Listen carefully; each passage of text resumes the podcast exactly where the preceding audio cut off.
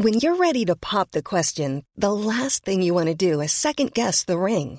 At Bluenile.com, you can design a one of a kind ring with the ease and convenience of shopping online. Choose your diamond and setting. When you find the one, you'll get it delivered right to your door. Go to Bluenile.com and use promo code LISTEN to get $50 off your purchase of $500 or more. That's code LISTEN at Bluenile.com for $50 off your purchase. Bluenile.com code LISTEN.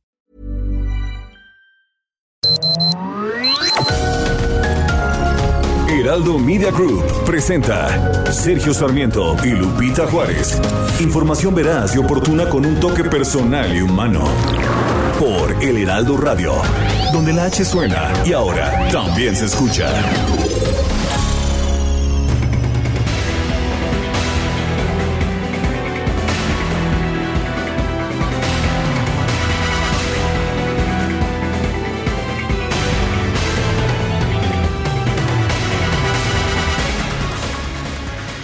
La primera decisión de Morena fue mandar el mensaje de que ni Félix Salgado Macedonio ni Raúl Morón han quedado fuera de la imaginación de los proyectos futuros del partido en Guerrero y Michoacán, de manera que Morena nombró a Félix Salgado Macedonio presidente de Morena en Guerrero y a Raúl Morón presidente presidente de Morena en el estado de Michoacán. Salgado Macedonio explicó que el presidente de Morena en dicho estado es el doctor Marcial Rodríguez Saldaña, por lo que la información que circula eh, podría considerarse como falsa, pero parece que lo que está buscando Morena es mandar el mensaje, el mensaje de que efectivamente efectivamente ni Raúl Morón ni Félix Salgado Macedonio dejarán de participar en la campaña en la que estaban en primer lugar en las encuestas. Por otra parte, en Michoacán ya hay candidatos sustitutos. Se trata de Alfredo Ramírez Bedoya, diputado local con licencia. Sí, él reemplazará a Raúl Morón en la candidatura al gobierno de Michoacán. Bueno, Mario Delgado, presidente nacional de Morena, dijo que Raúl Morón tendrá la encomienda de preparar la nueva campaña para el gobierno. Mientras tanto, dice la dirigencia nacional de Morena que será una mujer la que sustituya a Félix Salgado como candidato al gobierno de Guerrero. La Comisión Nacional de Elecciones determinó que el perfil se elegirá a través de una encuesta. Esto después de que trascendió información en el sentido de que Félix Salgado Macedonio quería que una de sus hijas fuera la candidata sustituta, posición que no era aceptada por el partido. Son las 7 de la mañana, 7 de la mañana con dos minutos. Hoy es jueves, jueves 29 de abril de 2021. Yo soy Sergio Sarmiento y quiero darle a usted la más cordial bienvenida a El Heraldo Radio. Lo invito a quedarse con nosotros. Aquí estará bien informado, por supuesto. Lo hacemos mejor que nadie, se lo puedo asegurar. Si no, quédese y lo comprobará. Pero también déjeme decirle que se puede quedar con nosotros porque la va a pasar bien. Nos gusta divertirnos, nos gusta aprovechar la información y buscarle su lado amable, su sentido humano. Lo hacemos cuando la información lo permite, no siempre lo hace. Guadalupe Juárez, ¿qué nos tienes esta mañana? Hola, ¿qué tal? Sergio Sarmiento, qué gusto saludarte a ti, a nuestros amigos del auditorio. Muy buenos días, bienvenidos a las noticias. Les tengo información que tiene que ver pues con el desafuero al gobernador del PAN de Tamaulipas, Francisco Javier García Cabeza de Vaca y Aguas, ¿eh?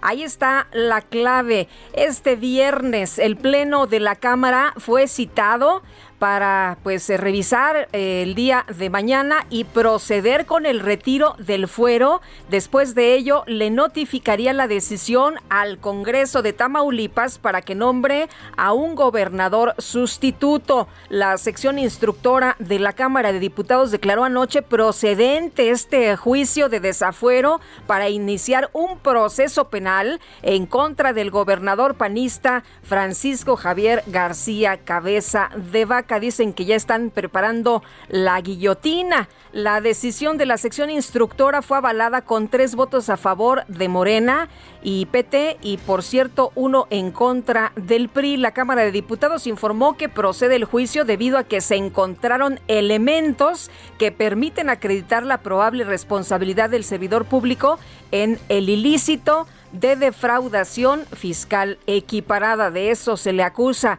En el comunicado, por cierto, no se mencionan otras acusaciones que ha formulado la Fiscalía General de la República por delincuencia organizada y lavado de dinero. Así, pues por lo pronto hay que estar atentos el día de mañana. ¿Y cómo le fue a usted de granizada? Pegó fuerte esta primera lluvia de la temporada en la Ciudad de México. Bueno, y fue tan fuerte la lluvia y la acumulación de granizo que se, que se desplomó la cubierta de la Casa de las Águilas en el Templo Mayor, una estructura que protege una zona arqueológica importante del Templo Mayor en el centro de la Ciudad de México. Afortunadamente, según reporta la Secretaría de Cultura, después de hacer una verificación en esta zona arqueológica del Templo Mayor y revisar las cámaras de seguridad del lugar, se concluyó que el derrumbe, el derrumbe de esta techumbre provocado por la granizada de ayer no produjo daños graves. Según la Secretaría de Cultura de la Federación, después de las valoraciones preliminares, se determinó que existieron daños en las estructuras de la techumbre y la barda perimetral. No obstante, las afectaciones en las estructuras prehispánicas son menores, recuperables y restaurables y de ello se ocuparán los especialistas, es lo que dice la Secretaría de Cultura del Gobierno de la República. Son las 7 de la mañana con 6 minutos, vámonos a la frase del día.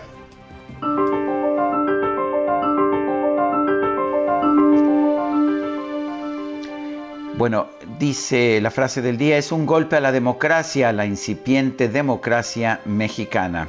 Andrés Manuel López Obrador se refiere al fallo o a los fallos del Tribunal Electoral del Poder Judicial de la Federación, pero tenemos, tenemos información sobre, esta, sobre esto que, que sucedió en los restos del Templo Mayor Guadalupe lo adelantaba Sergio, anoche una estructura perteneciente al Templo Mayor colapsó tras la granizada, esta tremenda que tuvimos aquí en la Ciudad de México y está en la línea telefónica el antropólogo Diego Prieto, director general del Instituto Nacional de Antropología e Historia. ¿Qué tal? Diego, muchas gracias por tomar nuestra llamada. Muy buenos días. Muy buenos días, Guadalupe. Saludos a Sergio. Gracias. Efectivamente, tuvimos este contratiempo. ¿Cómo está la situación? Nos informan que, no hubo daños de consideración, pero ¿cómo, cómo han encontrado ustedes la situación ahí en, el Templo Mayor?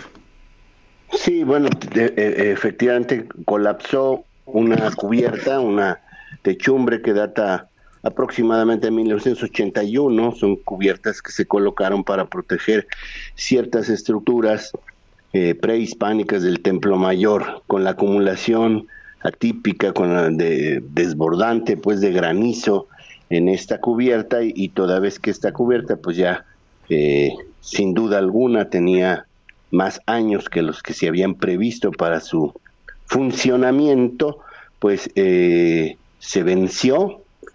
Eh, es una estructura grande, probablemente de 40 por 40, que está sobre la calle Donceles, entre Argentina y Correo Mayor es el ala norte del recinto sagrado de México Tenochtitlan, se venció, hizo que patearan las, eh, las vigas de sostén, los tubos de sostén, y efectivamente pues se vino abajo sobre los elementos prehispánicos. Afortunadamente ayer que estuvimos con los arqueólogos, entre otros Leonardo López Luján, estuvimos con la arquitecta restauradora, estuvimos por supuesto con la secretaria de Cultura, llegó también el ajustador del seguro, vimos que por lo que corresponde a los vestigios prehispánicos hubo daños menores que pueden ser restaurables.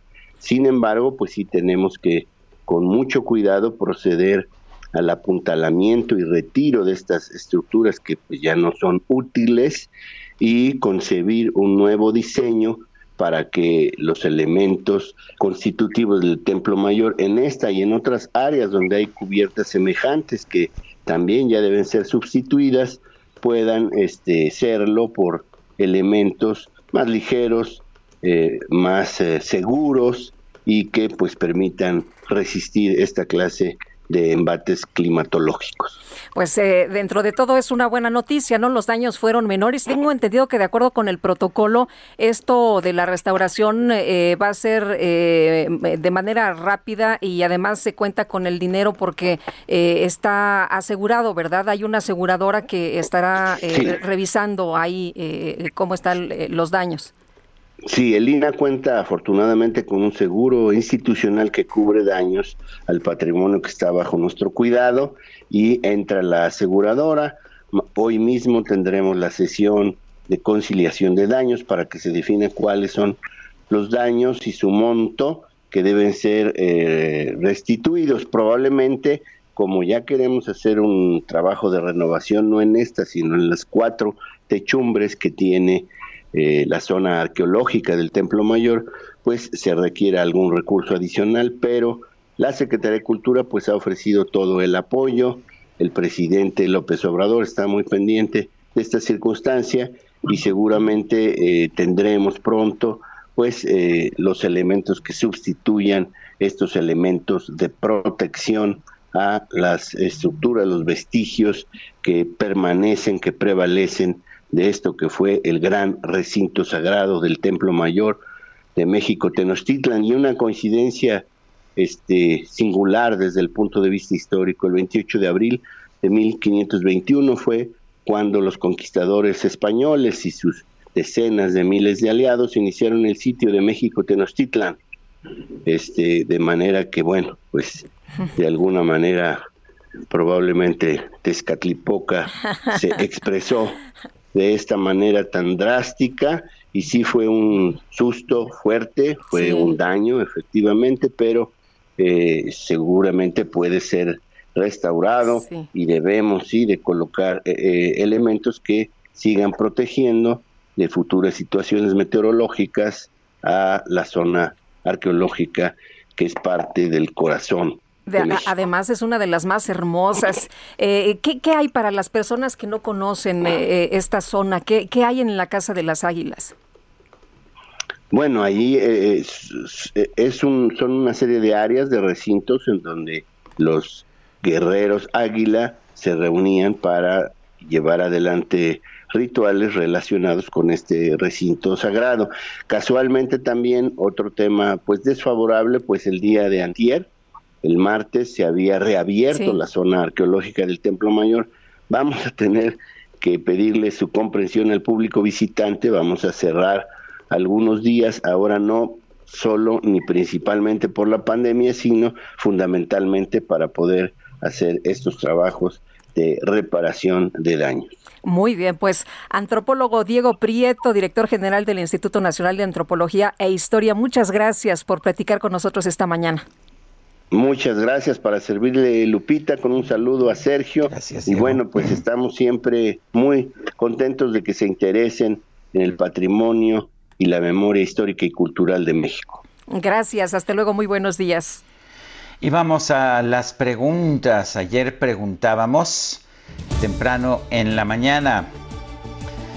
¿Está usted de acuerdo con las decisiones del Tribunal Electoral de cancelar las candidaturas de Salgado y Morón, además de la sobrerepresentación en el Congreso? Nos dijo que sí, 95.6%, que no 3.4%, quién sabe, 1%.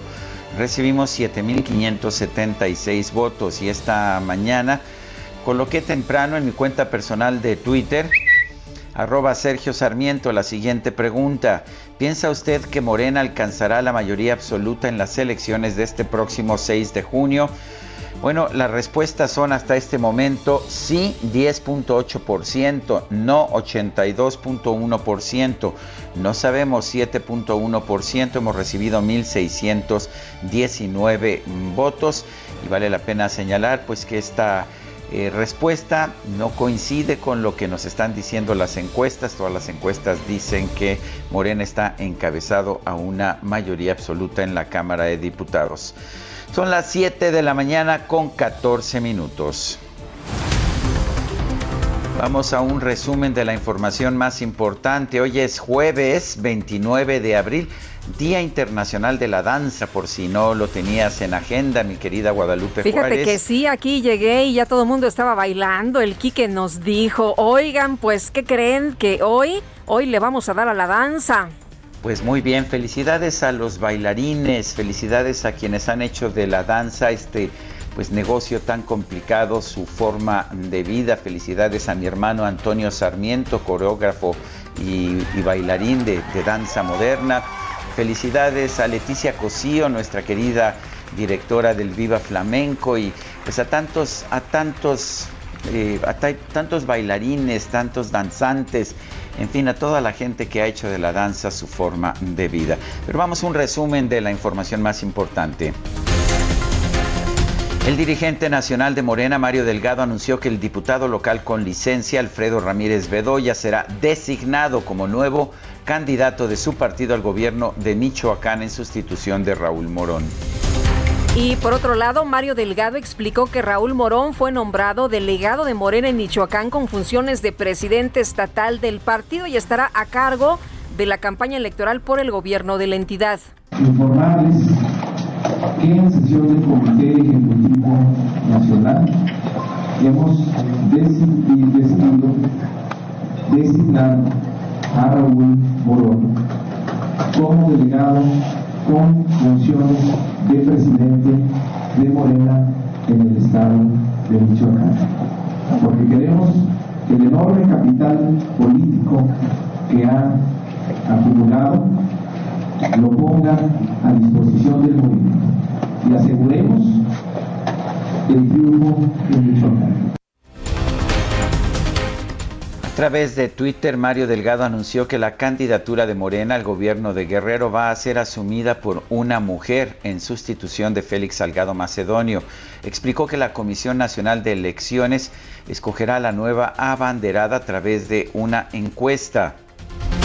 En un mitin, Félix Salgado Macedonio aseguró que va a acudir ante las autoridades internacionales para denunciar que las autoridades electorales violaron sus derechos. Por eso llevo todos mis documentos ante la Corte Interamericana que está en Costa Rica y ante la Comisión Interamericana que está en Washington, en Estados Unidos. Pero no me voy a ir ahorita. La denuncia la voy a poner por internet. Diputados de Movimiento Ciudadano presentaron 17 mil firmas ciudadanas para pedir el descongelamiento de la petición de juicio político en contra del senador con licencia Félix Salgado Macedonio ante las acusaciones en su contra por diversos delitos sexuales. La sección instructora de la Cámara de Diputados abrió el proceso de desafuero en contra del legislador de Morena, Benjamín Saúl Huerta, acusado de violación equiparada, agravada y abuso sexual agravado. Con tres votos a favor y uno en contra, la sección instructora de San Lázaro avaló la declaración de procedencia del juicio de desafuero en contra del gobernador de Tamaulipas, Francisco García Cabeza de Vaca, acusado de lavado de dinero, delincuencia organizada y defraudación fiscal equiparada, por lo que este viernes se podría llevar el caso al Pleno. Bueno, la diputada del PRI, Claudia Pastor, indicó que la sección instructora decidió archivar los procesos de desafuero en contra de los legisladores de Morena, Mauricio Toledo y Saúl Huerta, ya que el viernes concluye el periodo de sesiones. No podemos tratar diferente los asuntos. No podemos pensar que los que son contra opositores, prisa y obscuridad. Cuando se trata de funcionarios del partido Morena y que incluso hay acusaciones gravísimas contra infantes, entonces sea la calma y los pasos de tortuga. No es posible tener justicia selectiva, no es posible tratar unos expedientes de una manera y a otros con toda la calma del mundo. Así es que se los dejo claro. El Partido Revolucionario Institucional a través de esta fracción parlamentaria lo que exige es que se cumpla la Constitución y defiende la ley. Y trato igual a todos. Garantías para todos, no solo para unos. Un informe de la Unidad Técnica de Fiscalización del INE señala que la Fiscalía Especializada de Delitos Electorales se ha negado a compartir información sobre el expediente en contra de David León, ex coordinador nacional de protección civil, y Pío López Obrador, hermano del presidente de la República, quien presuntamente recibió dinero en efectivo de David León. El juez federal Juan Pablo Gómez Fierro otorgó la primera suspensión definitiva en contra del nuevo padrón nacional de usuarios de telefonía móvil para evitar que un ciudadano se vea obligado a entregar sus datos biométricos para conservar su línea telefónica. Catherine Tay, representante comercial de los Estados Unidos, informó que en las próximas semanas se reunirá con funcionarios de México y Canadá para una revisión anual de, las de la aplicación del nuevo TEMEC. Aseguró que no tiene miedo de usar las herramientas de cumplimiento de los compromisos contemplados en el acuerdo comercial. El gobierno eh, de Sonora, a través de su gobernadora Claudia Pavlovich, firmó un convenio de colaboración con la Comisión Federal de Electricidad para establecer un programa de apoyo tarifario ante las altas temperaturas que se registran en el estado. Las autoridades de la Ciudad de México reportaron la caída de la cubierta de la Casa de las Águilas en la zona arqueológica del Templo Mayor a causa de las fuertes lluvias registradas este miércoles en la capital. Sin embargo, reportaron que no hubo daños graves. El gobernador del Estado de México, Alfredo del Mazo, informó que el próximo 12 de mayo va a comenzar la vacunación contra el COVID-19 a trabajadores del sector educativo de la entidad.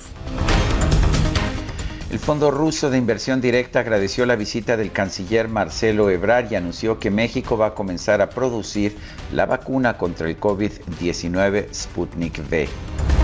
En conferencia de prensa, el canciller Marcelo Ebrard informó que el envasado y llenado de la vacuna Sputnik V en México estará a cargo de la empresa estatal Birmex. Birmex, la empresa estatal, es una empresa estatal mexicana que se formó hace décadas para producir vacunas y distribuirlas. Ya está trabajando con el Fondo Ruso de Inversión para hacer envasado, llenado y envasado en México y más adelante plena producción de manera combinada eh, de las de la Sputnik B o Sputnik la número 2 o la Light o lo que se vaya desarrollando. Entonces, eh, cuando hablo yo de, de que tenga un plazo mayor, es que no es solo la emergencia, es que hagamos un buen canal de cooperación científica y tecnológica. Eso es lo que México quiere hacer. Por otro lado, el canciller Ebrard informó que este viernes va a comenzar el proceso de registro ante la COFEPRIS de la nueva versión de la vacuna rusa contra el COVID denominada Sputnik Light. Veremos ahora qué decide el sector salud de México respecto a la propuesta de Sputnik Light y cómo se combinaría. Si deciden aplicar esa que es unidosis, pues probablemente tengamos que ajustar este eh, proyecto de 24 millones de dosis que son para 12 millones de personas. Pero eso ya dependerá más del sector salud, eso no se ha convenido en este viaje y lo tendremos que ver en los próximos días, sobre todo la próxima semana. La Agencia Nacional de Vigilancia Sanitaria de Brasil rechazó autorizar la importación de la vacuna rusa contra el COVID-19 Sputnik V por falta de información que garantice su seguridad, calidad y eficacia. Sin embargo, el Fondo Ruso de Inversión Directa afirmó que las críticas de las autoridades sanitarias de Brasil hacia la vacuna Sputnik V no tienen fundamento científico y posiblemente tengan motivaciones políticas. Bueno, déjame decirte una cosa. El día de ayer estaba revisando información de Deutsche Welle en la que señalaban que había eh, grupos de alemanes que iban a Rusia precisamente a aplicarse la vacuna, ¿eh? Bueno, y el presidente de Rusia, Vladimir Putin, anunció que su gobierno va a enviar a la India 22 toneladas de material de ayuda de emergencia ante los altos niveles de contagios y muertes por COVID-19 en ese país. Autoridades sanitarias de la India informaron que este miércoles el país llegó a 200.000 muertes por COVID-19. ya que en las últimas 24 horas se reportaron más de 3.000 decesos.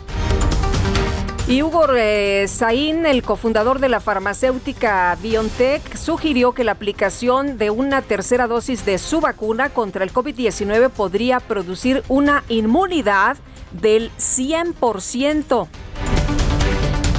La Organización Panamericana de la Salud reconoció que se requiere de un nuevo acuerdo global para garantizar el acceso de todos los países a las vacunas contra el COVID-19 ante los escasos resultados del mecanismo COVAX. Este miércoles el presidente de los Estados Unidos, Joe Biden, rindió su primer discurso ante el Congreso, destacó los resultados de la campaña de vacunación contra el COVID-19 y llamó a terminar la agotadora guerra sobre la migración.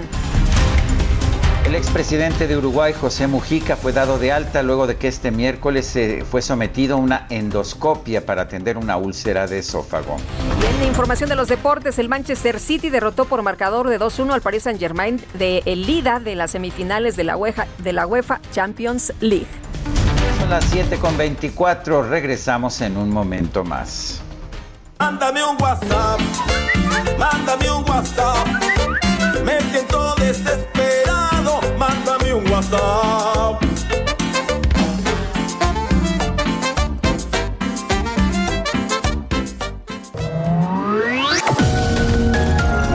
Sergio Sarmiento y Lupita Juárez quieren conocer tu opinión, tus comentarios o simplemente envía un saludo para ser más cálida esta mañana. Envía tus mensajes al WhatsApp 5520 109647.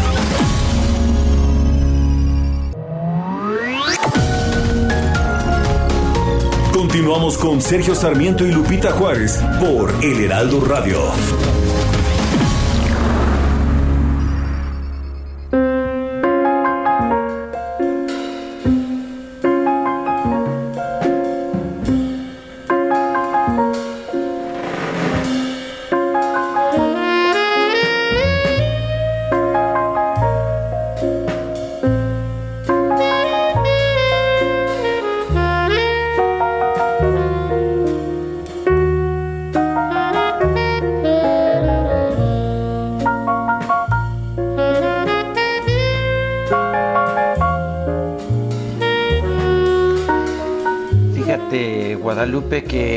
Sería cumpleaños de uno de los grandes de la música, Duke Ellington.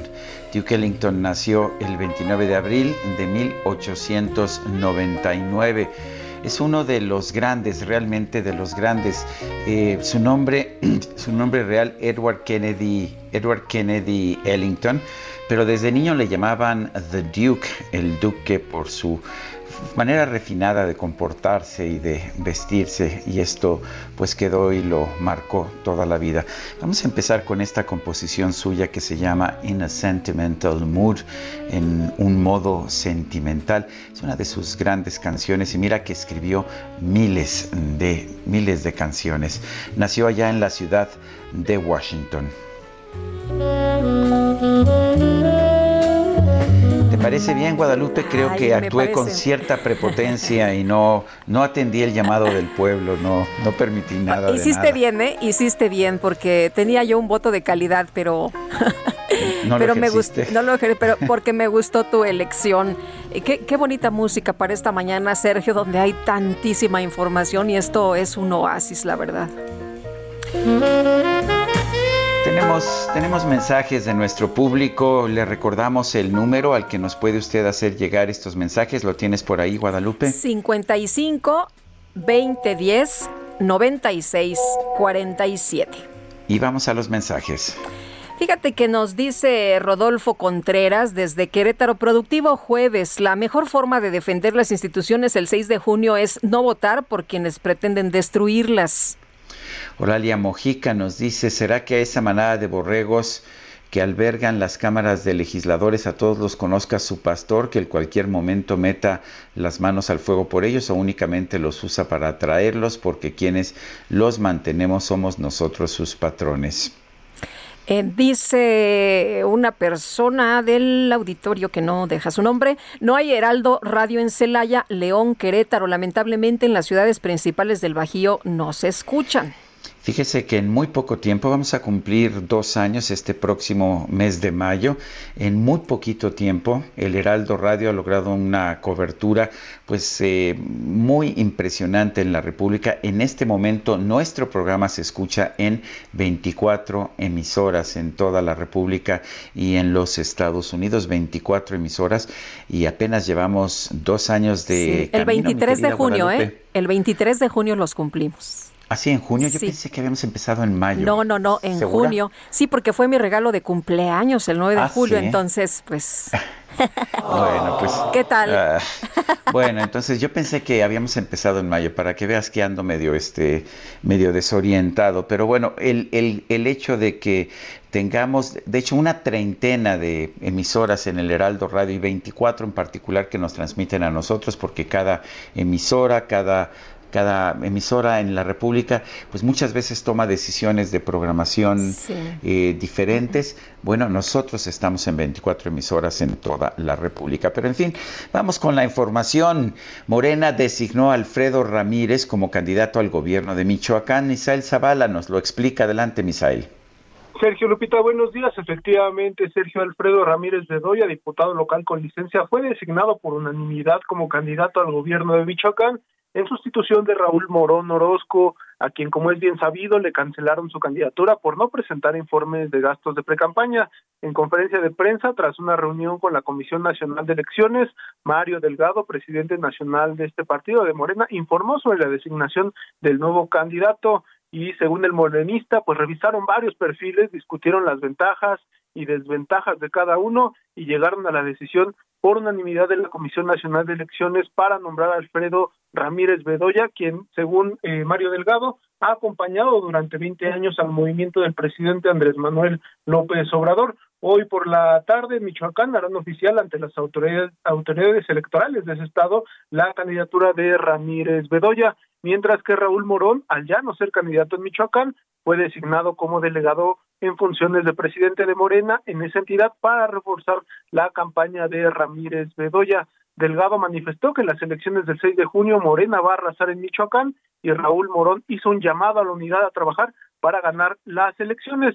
Cabe destacar que el nuevo candidato al gobierno de Michoacán participó también en el proceso de selección de candidatos a la alcaldía de Morena, pero el Instituto Nacional Electoral le negó el registro por las mismas razones que a Raúl Morón, es decir, no presentó su informe de gastos de precampaña y aún así, aún con esta situación, pues nada le impide que sea candidato al gobierno de, de Michoacán. Morena también dejó para estos días la elección de la candidata al gobierno de Guerrero, que bueno, se definirá a través de una encuesta. Esta es la información, Sergio Lupita.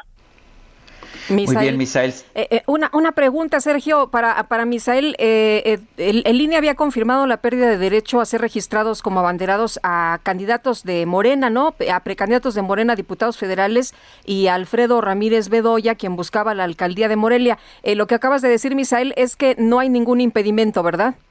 Efectivamente, sí, como es un eh, es pues una elección distinta, digamos, y es un cargo distinto, eh, el eh, Alfredo Ramírez estaba compitiendo por la alcaldía de Morelia, también eh, pues no eh, presentó sus gastos, sus informes de gastos de precampaña, pero bueno, ahora esta es una candidatura distinta, es una candidatura al gobierno de Michoacán y por eso pues no aplica, digamos, ninguna restricción, ninguna omisión por parte este nuevo candidato al gobierno de Michoacán para participar como contendiente. Bien, muchas gracias. Gracias, Lupita. Buenos días. Hasta luego, muy buenos días. Bueno, y dice Félix Salgado Macedonio que andan confundidos y confundiendo, Sergio. ¿Ah, sí? Sí, porque ya ves que dijeron, no, pues ya todo listo, ya vamos a darle este vuelta a la página, ya Félix Salgado va a ser el, el presidente del partido de Morena en Guerrero, y Félix Salgado dice, ah, caramba, no, fíjense que no pinta su raya, y desmiente que haya sido nombrado dirigente de Morena ya en la entidad, luego de que algunos medios de comunicación, bueno, pues dieron a conocer el reporte que dio el propio Mario eh, Delgado, el presidente nacional. Morena lo nombró, pero él dice que no. No, él dice que en él, que no. Eh, y, bueno, a través de sus redes sociales eh, dijo que hay, para quienes andan confundidos y confundiendo, el presidente de nuestro partido Morena MX en Guerrero es el doctor Marcial Rodríguez Aldaña. La lucha sigue y ahí toro, esto fue lo que escribió. Ya ves que escribe a veces en Facebook. Bueno, pues esto lo escribió en su cuenta personal de Twitter. Ya escuchábamos cómo él insiste en que él va a ser el gobernador del estado y que va a acudir incluso a organismos internacionales, no de manera presencial, pero sí a través de, Internet, ¿no? Que va a mandar a través de, Internet, pues esta, de, eh, interponer esta denuncia ante organismos internacionales porque dice que pues le violaron sus derechos. Pues de hecho, él, él mismo en su meeting prolongado que, que, tuvo junto al INE dijo que pues que si lo descalificaban, que de todas formas iba a entrar por la puerta de atrás y que iba a tener, iba a tener un candidato Juanito, esto es, iba a presentar un candidato, iba a ganar las elecciones, pero no se iba a presentar o iba a renunciar al asumir el poder, lo cual obligaría a nuevas elecciones. ¿Y quién crees que sería el candidato? Eso es lo que dijo en su momento Félix Salgado Macedonio, pues sería el propio Félix Salgado. No estoy muy seguro de que Morena vaya a aceptar, sin embargo, ese, pues, ese pues, esquema. Vamos a ver se va a poner interesante. Lo que se determinó el día de ayer es que será una mujer eh, la candidata ya en Guerrero que va a relevar a Félix Salgado y que se va a elegir a través de las encuestas. Ya vimos cómo se hicieron algunas de las encuestas, pero bueno, se dice que será a través de una encuesta y bueno, pues vamos a estar muy atentos. Por lo pronto ayer se celebró el primer debate entre los candidatos al gobierno de Guerrero. Lo organizó el Instituto Electoral y de Participación Ciudadana. Por supuesto no estuvo presente Félix Salgado Macedonio. Carlos Navarrete, cuéntanos cómo estuvo ese debate. Sin toro. Sergio Lupita, buen día, buen día al auditorio. Efectivamente, comentarles que con la ausencia de la candidatura de Morena, el día de ayer, la noche de ayer, se celebró el primer debate público obligatorio entre los candidatos y candidatas a la gubernatura de Guerrero, organizado por el Instituto Electoral y de Participación Ciudadana. Tras la confirmación de la cancelación de la candidatura de Félix Salgado por parte del Tribunal Electoral del Poder Judicial de la Federación, el debate se llevó a cabo solamente con la, asistencia de Mario Moreno, candidato de la Alianza Va por Guerrero, integrada por el PRI y PRD, también por Irma Lilia Garzón Bernal del PAN, por la candidata de Movimiento Ciudadano Ruth Zabaleta, eh, por el candidato de la Alianza Partido Verde y Partido del Trabajo Pedro Segura Valladares, Manuel Negrete Arias de Fuerza por México, Dolores Huerta Valdovinos por Encuentro Solidario y Ambrosio Guzmán Juárez por redes sociales progresistas. Todos ellos estuvieron presentes en el debate público, solamente el espacio reservado por Marena eh, permaneció vacío y bueno, durante las intervenciones prevalecieron críticas eh, de Mario Moreno, Irma Lilia Garzón y Ruth Zabaleta al gobierno de Andrés Manuel López Obrador, al que acusaron de atender de manera incorrecta la pandemia por COVID-19, de desaparecer las guarderías para madres solteras, de tener en pésimas condiciones los hospitales públicos y no resolver aún el problema de inseguridad que enfrenta la entidad. De igual forma, los tres aspirantes que son los que más figuran en el escenario electoral tras la salida de Salgado Macedonia de la contienda expresaron su condena a la violencia que padecen las mujeres y se comprometieron a que este tema será una de sus prioridades en la administración una vez que gane la contienda del 6 de junio. Durante todo eh, durante las dos casi dos horas que duró este debate público, en ningún solo momento se mencionó el nombre de Félix Salgado, aunque sí, insisto, fue tema debatido el asunto de la violencia contra las mujeres, y hay que recordar que justamente Félix Salgado Macedonio fue acusado tanto, tanto en la Fiscalía General del Estado de Guerrero como en la Fiscalía General de la República por por lo menos cinco casos de violación sexual. Sergio Lupita, mi reporte. Buen día. Muy, muy bien, pues gracias Carlos, gracias Carlos Navarrete por hablar con nosotros. Hasta luego, buenos días. Y el coordinador de Morena en el Senado de la República, Ricardo Monreal, calificó como desmedida, arbitraria y excesiva la sanción impuesta por el Tribunal Electoral del Poder Judicial de la Federación, quien decidió retirarle las candidaturas a gubernaturas de Guerrero y Michoacán a Félix Salgado y a Raúl Morón por no reportar gastos de precampaña y en todo caso la sanción debería ser al partido. El día de ayer estaba viendo un intenso debate sobre este tema en redes sociales y decían, eh, bueno, pues estas son las reglas que impulsaron los mismos morenistas, ¿no? La misma gente que antes militaba en el PRD, en fin, y ahora, bueno, pues no les gustó porque les tocó a ellos. Por lo pronto, pues al participar en el seminario Justicia Constitucional Electoral Local organizado por la Asociación de Magistradas y Magistrados Electorales Locales, Monreal indicó que reportar gastos no era responsabilidad del candidato. Esta sanción desmedida, injusta, arbitraria, raya sencillamente en desorbitada. Consideró que las personas eh, postuladas por un partido político pues eh, eh, deben eh, reportar esos gastos, ¿no? fue lo que lo que dijo el senador Ricardo Monreal. Dice, si el partido informa o no a la autoridad electoral, no hay nada que reportar en cuanto a esos gastos. Las personas postuladas por un partido político deben seguir las reglas.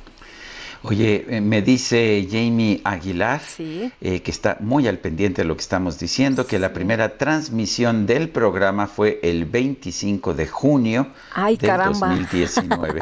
me mandó hasta un video. ¿eh? ¿Tenemos, este, ¿Tenemos otros datos? Pues eso es lo que me dice, 25 de junio del 2019. Y bueno, pues sabiendo cómo son las cosas, eh, yo no me atrevo a contradecir a Jamie Aguilar, que eh, lo que me dice la experiencia es que siempre tiene la razón. Tiene todo bien documentado. Oye, qué bien. Qué bueno que tengamos esa memoria histórica. Y sí, entonces sí, sí, lo hicimos a tiempo para tu cumple del 2019, mi querida Guadalupe. Son las 7 de la mañana con 44 minutos. Vámonos al clima. El pronóstico del tiempo. Sergio Sarmiento y Lupita Juárez. Jesús Carachure, meteorólogo del Servicio Meteorológico Nacional de la CONAGUA. ¿Qué nos tienes esta mañana? Adelante. Hola Lupita, hola. Hola. buenos, días, buenos días al auditorio que nos escucha. Eh, pues mira, eh, para este día tenemos eh, diferentes sistemas meteorológicos que estarán afectando algunas zonas del territorio nacional. Tenemos primero que nada la, la décimo cuarta tormenta invernal de la temporada que se localiza en el norte de México y que generará eh, temperaturas bajas eh, con algunas heladas en zonas montañosas del noroeste y norte de México y se mantiene probabilidad para la caída de nieve en zonas de Sierra de Chihuahua y de Durango. Eh, tenemos además lo que es el Frente Frío número 54 en el noreste de México que interactúa con, con, un canal de baja presión en el oriente del país y eh, la interacción de estos dos eh, sistemas mantendrá las precipitaciones en lo que es el noreste, oriente, centro y sureste de la República Mexicana. Pues ayer ya se presentaron lluvias importantes aquí en la Ciudad de México. La verdad esperábamos esas lluvias, eh, la cantidad o la, la forma en que llovió, lo esperábamos un poquito más hacia el oriente, hacia lo que es Hidalgo, Puebla, Tlaxcala. Nos afectó parte de, de, esa precipitación que se, que se esperaba ayer para esta zona de México. Nos afectó aquí en la Ciudad de México y en el Estado. Hubo precipitaciones bastante eh, importantes aquí en la Ciudad de México y se mantendrán las lluvias durante, durante este día, te repito, por la interacción de este Frente Frío número 54 con este canal de baja presión que mantendrá precipitaciones en todo lo que es el oriente, eh, noreste, centro y sureste de México. Las lluvias más importantes para hoy serán eh, para San Luis Potosí, Querétaro, Hidalgo, Puebla, Veracruz y Chiapas, donde esperamos algunas lluvias intensas y precipitaciones de manera de chubascos o lluvias puntuales fuertes en lo que es Coahuila, Nuevo León, Tamaulipas, Guanajuato, Tlaxcala, el Estado de México, la Ciudad de México, Michoacán, Morelos, eh, Guerrero, Tabasco y Campeche, ¿no? Es, esta zona que te comentaba, eh, noreste, oriente, centro y sureste del territorio nacional, las precipitaciones más importantes durante este día. Bueno, pues Jesús Carachure, gracias y un fuerte abrazo. Igualmente un saludo a todos y que tengan un buen día. Gracias. Ya están, llegando las lluvias, ¿verdad? Ay, qué bueno, la verdad. A poquito. La verdad es que la, lluvia de ayer aquí en la Ciudad de México, demasiado, muy, muy intensa. Sí, hombre. Pero, pero ya, ya hacía falta. Hacía falta, sí, ojalá que llueva donde de verdad está la ¿Viste las fotos de granizo? Este, sí, me empezaron a mandar un montón en redes sociales, Sergio. Impresionante, impresionante. La verdad, yo empecé a ver el cielo muy rojo, como rosa y después un tormentón, ¿verdad? Estuvo durísimo y me mandaban fotos de cómo estaba cayendo el, granizo muy fuerte. Y bueno, estas eh, imágenes también impresionantes de amigos fotógrafos y también de las webcams, qué bárbaros, muy, muy buenas imágenes que, pudimos ver el día de ayer. Eh, oye, fíjate que el secretario de Hacienda, Arturo Herrera, aseguró que para la era post-COVID, México debe generar confianza y trabajar en conjunto con todos los sectores, incluyendo a los inversionistas. Y vamos a escuchar a José Manuel Arteaga. José Manuel, cuéntanos, buenos días. Hola Lupita, ¿cómo estás? buenos días, saludos Sergio. Como lo comentas Lupita, para la era post-COVID México debe generar confianza, trabajar en conjunto con todos los sectores, incluyendo a los inversionistas. Esto nos dijo el secretario de Hacienda Arturo Herrera Gutiérrez, quien dice que él va a ser un puente fundamental entre el gobierno y los inversionistas para lo que busca el gobierno hacia la, segunda mitad de su sexenio del presidente Andrés Manuel López Obrador. Pero si quisieres, si quieres escuchamos un poco lo que comentó el secretario de Hacienda. Personalmente, colaboración que tenemos que construir sobre él también para generar eh, confianza y esta idea de, de, un trabajo conjunto con todos los sectores, incluyendo con los, con los inversionistas.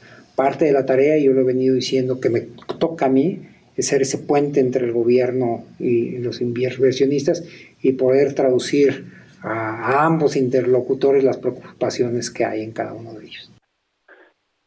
Eh, Lupita, déjame te comento que en entrevista con el, el Heraldo Media Group, el subfuncionario plantea que el impuesto predial debe ser una fuente de financiamiento hacia adelante, pero reconoce que no todos los 2.400 municipios pudieran administrarlo. Vamos a escuchar un poco más del secretario de Hacienda. Entonces, justo lo que estamos hablando con los estados es si esto, que es un impuesto municipal, lo podrían administrar los estados sin que perdiera su validez como un impuesto municipal y después le regresaran los ingresos a los, a los municipios. Y es que dice el responsable de las finanzas públicas que hay ciudades en el país que pudieran muy bien administrar el predial como, como Guadalajara, Monterrey, Garza García, Querétaro o la misma Ciudad de México, pero hay cerca de 2.400 municipios en el país y sería muy complicado que todos lo puedan hacer. Además dice que hay una reforma constitucional, constitucional de 1997 que dice que el valor catastral de una casa debe ser proporcional al precio comercial eh, eh, establecido. El secretario también se refirió al, al tipo, al, al, precio del petróleo, comenta que el México durante mucho tiempo vivió, vivió y gozó de los frutos del oro negro, pero que es muy caprichoso y, y tarde o temprano tiene cierta volatilidad y tiene mucha volatilidad. Vamos a escuchar al secretario de Hacienda. Dado que el petróleo es muy importante, pero el petróleo también es muy caprichoso. Puede estar Hace un año, hace un año en, en, abril estaba menos de 12 dólares por barril. Hoy está casi 60 dólares por barril. Es que bueno que ha subido, pero el presupuesto no tiene esa flexibilidad. O sea, si baja, no se, no se puede despedir a la gente, no se pueden recortar programas del presupuesto. Y si le preguntábamos al secretario de Hacienda cómo va a venir la reforma fiscal que se pretende para eh, después de julio, una vez que pasen las elecciones intermedias. Hay que recordar que la, economía de México, de México tiene una recaudación promedio de 14% del Producto Interno Bruto, está por debajo de la media latinoamericana que es de 17%, Uruguay recauda, recauda 29% del PIB y los países nórdicos eh, alcanzan hasta 45% del PIB. Entonces dice el secretario que lo que debe discutirse en el país es eh, básicamente qué es lo que se requiere, qué se requiere como país, cuánto se requiere recaudar y sobre todo, con base en ello, buscar las fuentes de financiamiento hacia adelante. Y, y, Lupita, te comento también que, bueno, le preguntamos que de cara a estas elecciones eh, intermedias, requeriría una mayoría en el Congreso de parte del partido en el poder. Y el secretario diciendo que más allá de esto él espera tener unas eh, elecciones eh, limpias y ven condiciones para que se vaya hacia adelante pero vamos a escuchar un poco más al secretario de Hacienda. Para mí lo más importante es que haya unas elecciones que sean democráticas que sean representativas de los ciudadanos y yo siempre, no es la primera vez que trabajo por el gobierno, es la primera vez que me toca trabajar para un gobierno que tiene mayoría, entonces Yo creo que nosotros tenemos la obligación de trabajar con un Congreso independientemente de, cómo está constituido, de trabajar de manera constructiva con ellos. Y Lupita Sergio, pues importante lo que dice el secretario de Hacienda, hay que darle confianza a los inversionistas para que participen en el país y sean parte de lo que se busca, un crecimiento económico que sería importante para todos los mexicanos. Muy bien, pues muchas gracias por el reporte, José Manuel, muy buenos días. Gracias, Lupita, que tengas buen día. Hasta luego, buenos días. Son las 7.52, vamos al Zócalo. Israel Lorenzana, ¿qué nos tienes? Adelante. Sergio Lupita, muchísimas gracias. Pues lo que están escuchando de fondo es una manifestación de jóvenes estudiantes del Estado de México quienes han llegado hasta las afueras del Palacio Nacional exigiéndole al presidente Andrés Manuel López Obrador que sean inmunizados, que se les aplique la vacuna contra COVID-19, ya que señalan que después de lo que ha dado a conocer de China Gómez y el presidente de la República, en el sentido de que pues ya regresarán a las aulas y que van a inmunizar a los maestros, ellos están pidiendo también que se les aplique la vacuna. La circulación para quien viene a través de 20 de noviembre la va a ver interrumpida, hay elementos policíacos y por supuesto estos manifestantes alrededor del circuito Plaza de la Constitución, así que bueno, pues se torna peligroso porque tenemos un constante cruce de peatones. Hay que recomendar a nuestros amigos utilizar el ex central Lázaro Cárdenas y para quien va con dirección hacia la zona de viaductos, sin duda alguna, Avenida Circunvalación puede ser una buena opción. Pues ya están en diálogo con las autoridades del gobierno federal, así que esperemos que en los próximos minutos se retiren estos manifestantes del Estado de México. Sergio Lupita, la información que les tengo. Israel, gracias. Hasta luego. Y en 30 segundos, Javier Ruiz desde Eje Central, adelante. Lupito, ya manejar con bastante precaución llegando al eje central y el eje norte. Tenemos encharcamientos y un accidente bastante aparatoso. El conductor de una motocicleta que viajaba junto con su novio se dirigían al trabajo. Desafortunadamente, pues impactaron con una camioneta y pues cayeron en una coladera y también en un hoyo que se encuentra en este punto. Han llegado ya paramédicos del Estado de los y urgencias médicas. Los han atendido y en los próximos minutos los van a trasladar a un hospital porque ambos presentan pues varias fracturas eh, pues graves. Hay que tomarlo en cuenta, ahorita en este punto no está de más utilizar la avenida de los insurgentes para quienes se llegar al eje 1 y el eje 2 norte. De momento, Lupita Sergio, el reporte que tenemos. Gracias, Javier. Estamos atentos, buenos días. Y Guadalupe Juárez y Sergio Sarmiento estamos en el Heraldo Radio. Regresamos.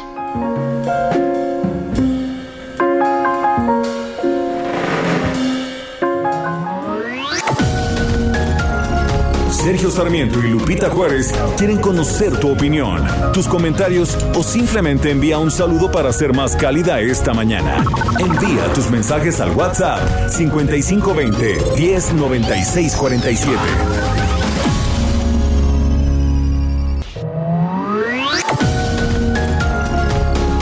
Continuamos con Sergio Sarmiento y Lupita Juárez por El Heraldo Radio.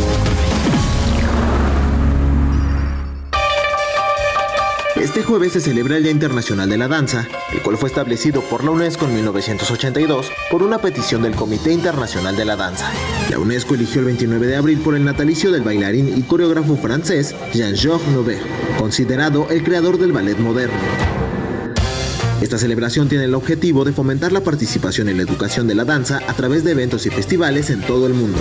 Cada año la UNESCO solicita a una personalidad reconocida de este arte que redacte un mensaje que es difundido mundialmente. Para este 2021 se eligió el bailarín principal del ballet de Stuttgart, Friedemann Vogel, quien destacó que, debido a la pandemia de COVID-19, jamás en la historia reciente la comunidad dancística se había visto desafiada de tal forma para permanecer motivada y encontrar su razón de ser.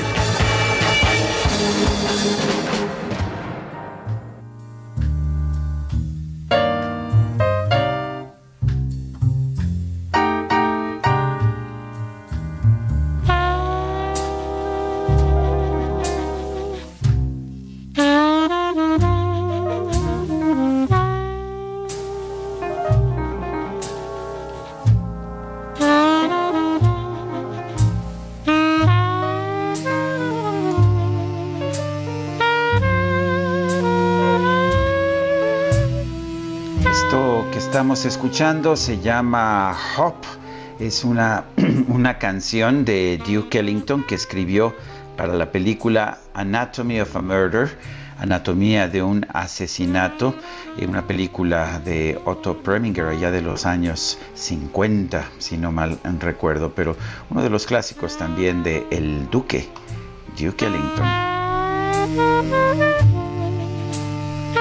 Bueno, y de esta música tranquila, vámonos, vámonos a lo intenso, Sergio, porque la Comisión Nacional de Elecciones de Morena designó por unanimidad a Alfredo Ramírez Bedoya como el sustituto de Raúl Morón a la gubernatura de Michoacán y le agradecemos a precisamente al diputado local con licencia en Michoacán, Alfredo Ramírez Bedoya, que platique con nosotros esta mañana. ¿Qué tal, Alfredo? Muchas gracias por eh, tomar la llamada. Buen día. Buen día, Lupita, Sergio, eh, a sus órdenes. Alfredo, cuéntenos, eh, ¿qué viene ahora? Le toca pues reemplazar a un candidato que, que hasta el último momento iba en primer lugar allá en las encuestas en Michoacán. ¿Qué va a hacer ahora? Eh, ¿Qué piensa? Eh, ¿Cómo piensa montar esta campaña? Sí, por supuesto, ese es un dato importante donde no pudimos ni siquiera arrancar campaña y menos desarrollarla como se debe normalmente hacer la campaña eh, constitucional. Y aún así, Sergio, bien lo señalas, eh, Morena sigue arriba en las encuestas entre 10 y 15 puntos dependiendo la casa encuestadora. Entonces, esto nos marca que hay una fortaleza política de eh, Morena en Michoacán y sobre todo que pues vamos a tener cerca de 35 días para realizar nuestra actividad de campaña, tenemos que doblar esfuerzos y sobre todo eh, seguir consolidando la preferencia en el estado de Michoacán. Alfredo, ¿cómo hacer esta campaña con el tiempo que les queda y además con este tema de, de la pandemia? Sí, 45% del tiempo. Acá en Michoacán eh, la ley establece 60 días para el gobernador y bueno, pues tenemos este eh, muy poco tiempo, prácticamente la mitad de ese tiempo. Entonces tenemos que hacer campañas 24 horas por 24, eh, desdoblarnos. Eh, Morena tiene gran presencia en Michoacán y también se ha estado trabajando mucho, mucho en eh, consolidar sobre todo la estructura que es simpatizante o que es militante de Morena. Eh, Alfredo, eh, usted fue descalificado como candidato a, la alcaldía de, Morelia. ¿Tiene esto algún tipo de consecuencia y algún tipo de, problema, de obstáculo para ser candidato al gobierno de Michoacán? Dos temas eh, al respecto, para ser muy precisos. el primero es político y el segundo es legal. En el tema político nosotros este, estamos en desacuerdo con eh, las resoluciones que ha emitido tanto el INE como el tribunal. Eh, las vamos a acatar, eh, ya se señaló nuestra dirigencia nacional que las vamos a acatar. Y en el tema legal, hay que decirlo que nadie puede ser juzgado dos, dos veces por la misma causa. Es decir, en este sentido, yo estoy totalmente ya libre de cualquier cuestión legal y sobre todo estoy plenamente elegible si lo queremos determinar de esa manera, para eh, encabezar lo que me solicitó la Comisión Nacional de Elecciones el día de ayer, que eh, sustituyéramos a nuestro compañero y amigo eh, profesor Raúl Morón Orozco para buscar la gobernatura de Michoacán. Alfredo, ¿cómo va a ser la relación con Raúl Morón? ¿Lo va a coachar? ¿Qué, qué, ¿Cómo han hablado ya sobre cómo va a ser pues lo que viene de la campaña?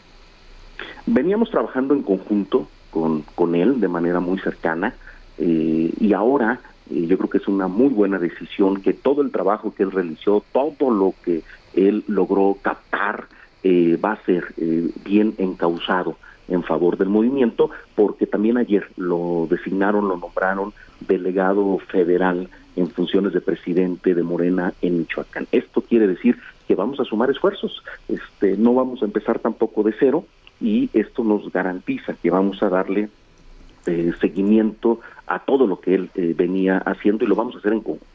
Yo agradezco mucho que también eh, vaya a acompañarnos en este camino. Alfredo, ¿invitaría usted a Raúl Morón a su gobierno?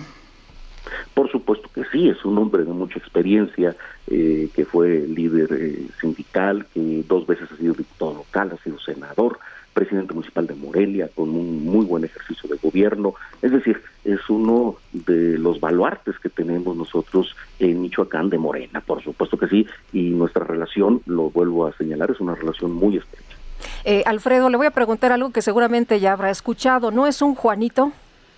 Sí, esa, esa, pregunta es recurrente. No, fíjate que hasta eso que hemos tomado decisiones muy firmes, eh, nosotros tenemos también una ruta política desde 1997 eh, a la par, digamos, o siempre eh, en los proyectos de el ahora presidente de la República, el licenciado Andrés Manuel López Obrador, y también, debo decirlo, tenemos también nuestra propia trayectoria política en Morena.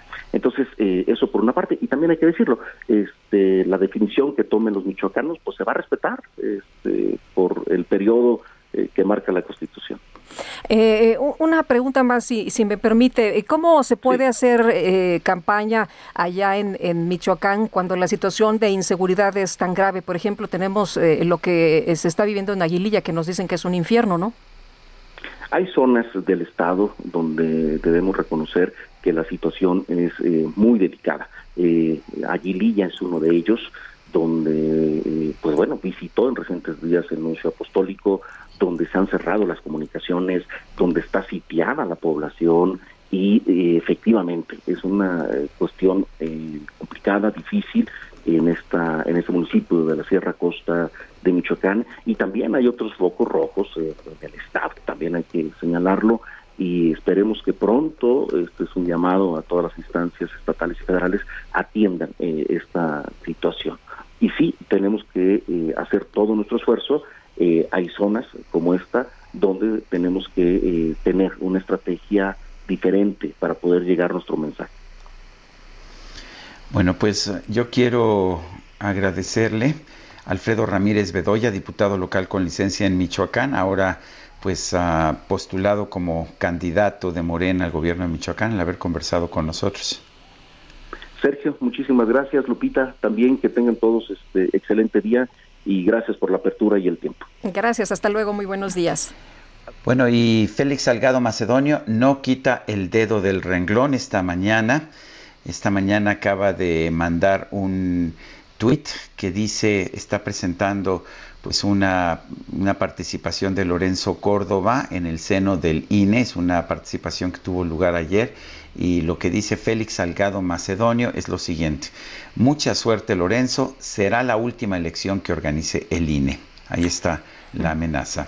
Bueno, pues eh, eh, de hecho, eh, siempre que termina un, una reunión, Sergio, o por lo menos ahora que estuvo acá en la Ciudad de México, convocaba a sus simpatizantes a, gritar, ¿no? Va a caer, va a caer, el INE va a caer, y esta es la advertencia que ha hecho desde el primer momento en que fue a, pues, ahí a plantarse a las afueras del Instituto Nacional Electoral, Electoral para que le regresaran la candidatura. Pero bueno, pues por lo pronto ahí está de nuevo esta advertencia. Los eh, y, bueno, los eh, nuevos candidatos en Michoacán y Guerrero, pues eh, no no les va a gustar tampoco, ¿no? Al, al INE y al tribunal.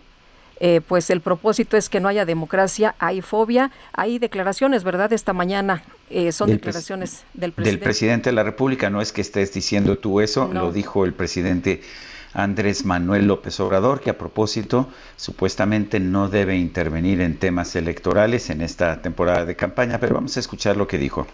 A ver, ¿y este, quiénes van a ser los candidatos sustitutos en Michoacán, en Guerrero? Pues no les van a gustar tampoco, porque el propósito es que no haya democracia hay fobia. Estos organismos están al servicio del Partido Conservador. Bueno, es lo que dijo el presidente de la República esta mañana. Bueno. Pues eh, desde el día de ayer decía que, que eh, había sido un ataque en contra de la democracia, la resolución tanto del INE como del Tribunal Electoral. Dice el presidente que hay fobia y pues eh, así estamos, así estamos en esas eh, condiciones. Está, se van a llevar a cabo las elecciones del próximo 6 de junio. Oye, pero vamos a cambiar de tema, si te parece bien. Vamos con las buenas y el Químico Guerra. El Químico Guerra con Sergio Sarmiento y Lupita Juárez. Químico Guerra, ¿cómo te va? Buenos días. Buenos días, Lupita. Sergio, una buena noticia. El día de ayer llovió.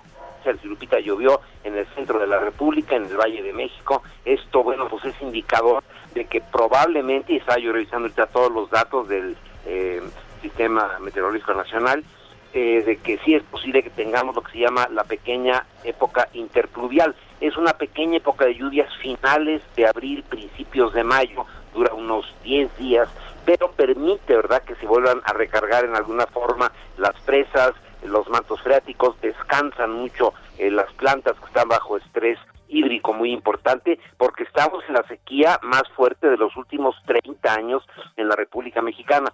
Me preocupa que con toda esta efervescencia electoral y todo lo que está pasando, no está en la agenda nacional, Sergio Lupita, este peligro que estamos viendo. Hay expertos, estaba yo leyendo ahorita hace un momento del TEC de Monterrey, por ejemplo, que dicen que el sistema Cuchamala se podría colapsar si bajan más los niveles y todo el sistema de bombeo no puede operar. Esto significaría caos para la ciudad más grande del continente americano.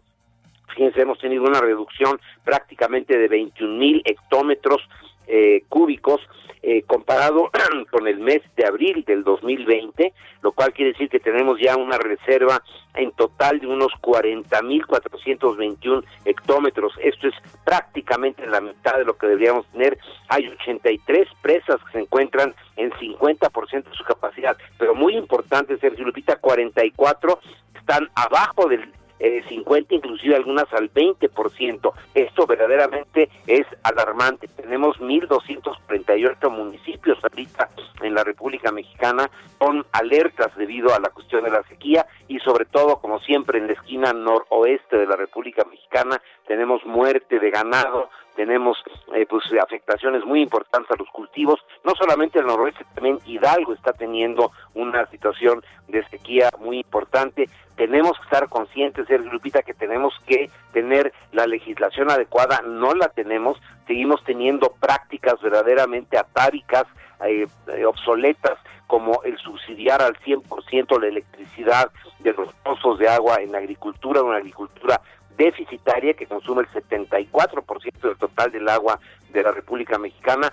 no es solamente ahorita, o sea, Lupita, el cambio climático con la consecuente, con el consecuente calentamiento global están aquí para quedarse, se ha dicho ya muy ampliamente, o sea, lo que está pasando ahorita se va a repetir, se va a repetir, se va a repetir en la República Mexicana y no podemos sujetar a la población a esta incertidumbre acerca del agua. No puede ser posible que se siga perdiendo el 40% del total del agua en la Ciudad de México, no puede eh, seguir siendo cierto que con el sistema de agua rodada en los cultivos perdamos hasta el 80% del agua que se va a destinar a, las plantas.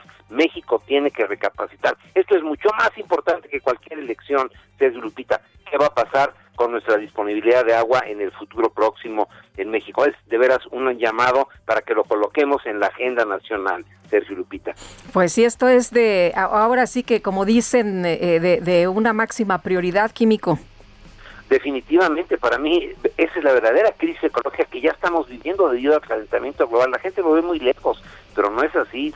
Estamos ya frente a una situación, fíjate que si se colapsa el sistema Cuchamala que provee ahorita, pues alrededor del 25% del total del agua que necesitamos aquí en la ciudad, que ya tiene problemas, bueno, pues tendremos insurrecciones, tendremos una ruptura del tejido nacional, eso sí, en una forma definitiva. Pues sí.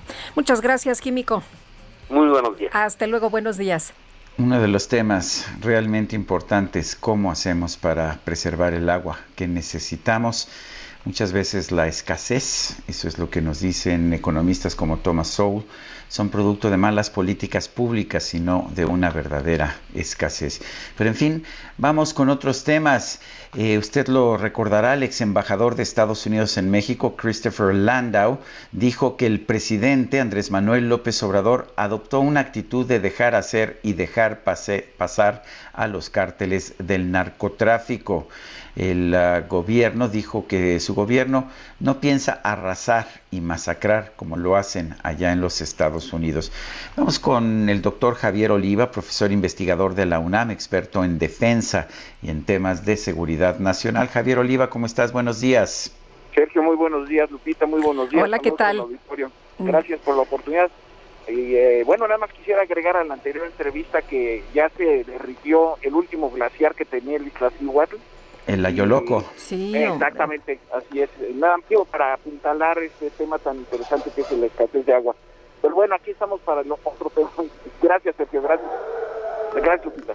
Sí, a ver, cuéntanos, Javier, ¿cómo ves eh, esta afirmación del ex embajador? ¿Realmente ha adoptado el presidente de la República una actitud de dejar hacer, dejar pasar, pasar laissez-faire, laissez-passer, como dice el dicho en francés que describe pues el capitalismo extremo? ¿Eso es lo que decidió hacer el presidente de la República? Mira, desde mi punto habría que eh, eh, analizar esta, esta declaración del ex embajador Landau, porque incluso utiliza los argumentos que, que declaró el general eh, Van Clerk ante la presentación de la Estrategia de Seguridad Nacional allá en el Pentágono y teniendo enfrente al Comité de Asuntos Armados del Senado, en donde eh, señaló que el territorio mexicano estaba entre un 30 y un 35% controlada por las organizaciones criminales. Landau utilizó el mismo argumento, nada más que aún lo exageró, diciendo que era entre el 35 y el 40% del territorio. Desde mi punto de vista, Sergio, no sé si las áreas de análisis de seguridad nacional y de política exterior civiles de nuestro país estén analizando un relativo endurecimiento de las posiciones del gobierno del presidente Biden respecto de la manera en que el gobierno, a su vez, del presidente López Obrador, le ha hecho frente a la problemática de, del crimen organizado, porque están también, y tú lo sabrás bien, eh, Sergio, tú también, Lupita, aquella carta que enviaron al inicio de la administración del presidente Biden, 10 representantes demócratas al eh, eh, jefe del Departamento de Estado, donde le señalaban su preocupación por la militarización de la seguridad pública en México y la posibilidad de las violaciones a los derechos humanos. Entonces, Sergio, Lupita, yo veo en esta propensión, en esta, en esta secuencia de pronunciamientos, sobre todo en materia de seguridad eh, pública desde los Estados Unidos, desde distintas áreas, para eh, presionar al gobierno del presidente López Obrador. Ahora, si nosotros observamos este esta política que está desarrollando el presidente de la República, el argumento principal, Sergio Lupita, y, y espero que el auditorio lo tome en consideración, es la creación ni más ni menos que de la Guardia Nacional, que en este momento ya tiene alrededor de 100.000 integrantes y cuya función principal es precisamente hacerle frente a la criminalidad organizada. Javier, te estamos, ya no te estamos escuchando bien. No sé si te alejaste del micrófono, lo tapaste. No, ¿Podrías... Ahí Ah, está. perfecto. Se oye mejor ahí. Sí, sí, es que no, no te podíamos escuchar. No vale la pena que hables si no te escucha nuestro público. Sí. Ay, muchas gracias. Sí. Nos- bueno, entonces continúa, nos estabas este, eh, hablando realmente de cuál es la situación en materia de seguridad. Sí, y hablabas de la Guardia y del Nacional. territorio y del papel de la Guardia Nacional, sí. Sí, eh, me tuve que salir una... Es que traía también el cubrebocas, entonces quizá también por eso no me, no me escuchaban. Bueno, muy bien. Entonces- adelante, Javier. Sí, entonces está la, la, la creación de la, de la Guardia Nacional con, eh, la, con su eh, implantación a nivel eh, eh, territorial con lo que se conocen como cuarteles avanzados, en donde me parece que hay uno- un esfuerzo muy importante, por supuesto, del, del, gobierno de la República, pero también de las secretarías de la Defensa Nacional y de la Secretaría de Marina Armada de México y lo que era la extinta Policía Federal. Eso, eso por un lado. Y por el otro sí, sí es, es muy importante también eh, señalar, Sergio Lupita, que la, la forma en la que se están estableciendo los convenios con los eh, gobiernos, sobre todo estatales, para tratar de contener la, la, la ola eh, criminal. Pero yo insisto, eh, eh, es muy claro desde mi punto de vista la secuencia de pronunciamientos, de acciones, de, eh, bueno, una declaración del jefe del Comando Norte, donde geopolíticamente hablando está México de acuerdo a su administración militar, hacer ese señalamiento, aunque después quiso matizar diciendo que se llevaba muy bien con los militares mexicanos, y también Landau hizo un señalamiento muy serio a propósito de la decisión del presidente López Obrador de liberar a Ovidio Guzmán aquel 19 de octubre del 2019, que en realidad no era que para evitar una, eh, digamos, una muerte de varias personas, digamos, en las calles de Culiacán, sino que en realidad la decisión se tomó porque estaban superados en términos de armamento por los delincuentes, lo cual es absolutamente falso. Lo que pasa es que los convenios internacionales le impiden a las Fuerzas Armadas mexicanas utilizar armas propiamente de guerra. Entonces se ven muy limitados para poderlas utilizar en realidad como lo debieran eh, hacer. Y esto es muy importante tomarlo en consideración. Eh, Javier, ¿cómo escuchaste la respuesta del presidente López Obrador cuando le preguntan sobre las declaraciones de Landau y, y, dice que su gobierno no piensa en arrasar y masacrar como lo hace Estados Unidos? Ahí está la crítica, no, no somos iguales. Sí, seguramente, eh, esta es deducción mía, eh, seguramente el presidente se refería, se refería porque ya Estados Unidos anunció la, la salida de, de, todo su personal militar de Afganistán y también la OTAN eh, para, para justamente para el mes de mayo. Me parece que estaba pensando más en estas eh, noticias estrujantes de que un, un avión con una, un avión cazabombardeo eh, eh, estadounidense había lanzado una bomba contra una boda pensando que era la concentración de guerrilleros eh, de orientación musulmana, ¿no? Entonces, eh, yo estimo que el presidente se refería a ese tipo de acciones porque evidentemente, la, de acuerdo a la Constitución de los Estados Unidos, las Fuerzas Armadas de ese país no pueden actuar al interior de su territorio.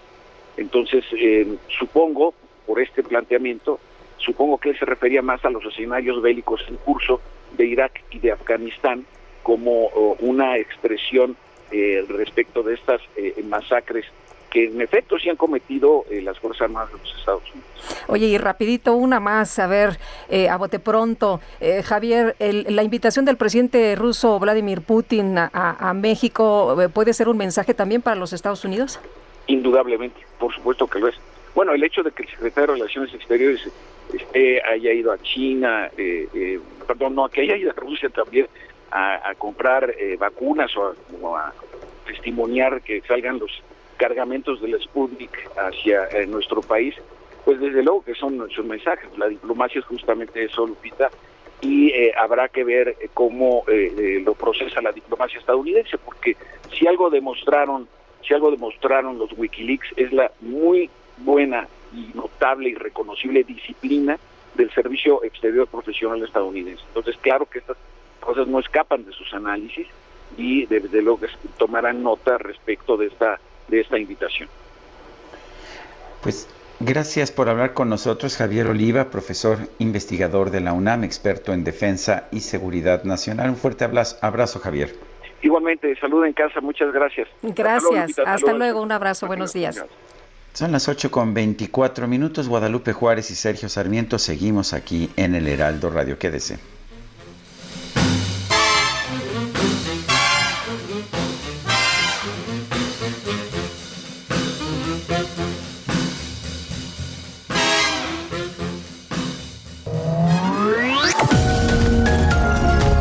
Sergio Sarmiento y Lupita Juárez quieren conocer tu opinión, tus comentarios o simplemente envía un saludo para ser más cálida esta mañana. Envía tus mensajes al WhatsApp 5520 109647.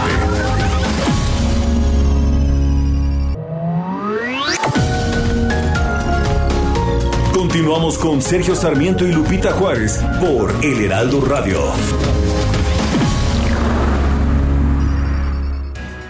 Jaque Mate con Sergio Sarmiento.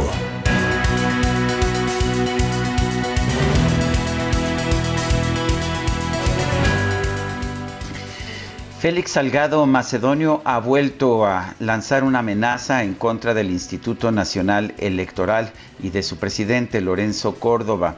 Esta mañana mandó un, un tuit que decía, mucha suerte Lorenzo, será la última elección que organice el INE, el Instituto Nacional Electoral.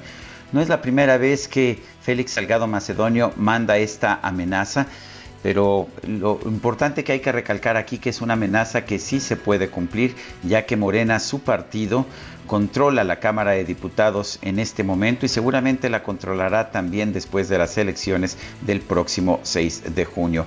El mensaje no fructificó cuando se lanzó en contra de los magistrados del Tribunal Electoral. Mucha gente pensaba que debido a los últimos fallos que ha tenido el tribunal siempre a favor de las posiciones de Morena, en esta ocasión también tendría una actitud favorable al partido de gobierno. Sin embargo, después de recibir también cuestionamientos, descalificaciones y amenazas, los magistrados del tribunal decretaron por mayorías contundentes 5, eh, 6 a 1 en un caso, 5 a 2 en otro y 7 a 0 en el tercer caso, el de la sobre representación, pues tomar decisiones en contra de las presiones que estaban recibiendo del gobierno de la República. Me parece que Morena sí puede cumplir la amenaza que está lanzando Félix Salgado Macedonio por enésima ocasión, pero que esto sería un golpe, un golpe brutal a la democracia mexicana. Para tener una democracia hay que tener contrapesos y hay que tener autoridades independientes.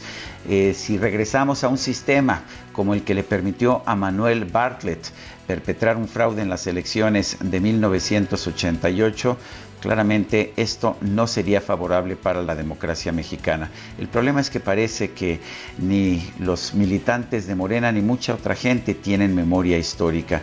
Recordemos cómo eran las elecciones antes de tener órganos autónomos que sirvieran de árbitros y de jueces. Yo soy Sergio Sarmiento y lo invito a reflexionar.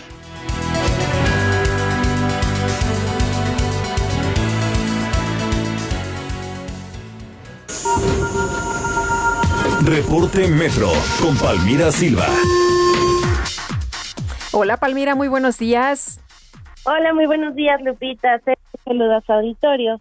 Les informo que hasta ahora registramos afluencia alta en la red con un intervalo aproximado de paso entre trenes de 4 minutos en las líneas 1, 3, 7, 12 y D y de 5 minutos en las líneas 2, 5 y A.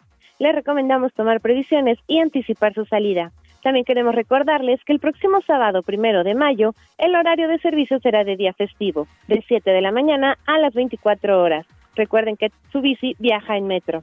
Esta es la información por el momento. Que tengan un excelente jueves. Muchas gracias, Palmira. Gracias a ustedes. Hasta luego. Bueno, son las, son las 8 de la mañana con 33 minutos en otros temas, mientras nuestro equipo se apresura a tener uh, otro tema. Este jueves 29 de abril eh, se, se, lleva a cabo el día, la Coordinación Nacional de Danza lleva a cabo su festejo del Día Internacional de la Danza. Empiezan las actividades desde muy temprano a las 9 de la mañana y terminan después de las 8 de la noche, que está programado el último evento. Son, uh, son, es una fiesta que va a ser una gran verbena dancística, es lo que dice la Coordinación Nacional de Danza, y que la gente podrá disfrutar desde la comunidad de su hogar a través del Facebook Live. Y bueno, pues está muy buena. Si cualquier cosa que te guste, hay un conversatorio de los trabajadores de la danza en Iberoamérica. Eh, después habrá clases en vivo a partir de las 10 de la mañana y después se presentará el ballet folclórico de la Universidad Veracruzana. Estarán también pues un programa de, danzo, de danzoneros a las 16 horas con Félix Rentería y otros participantes.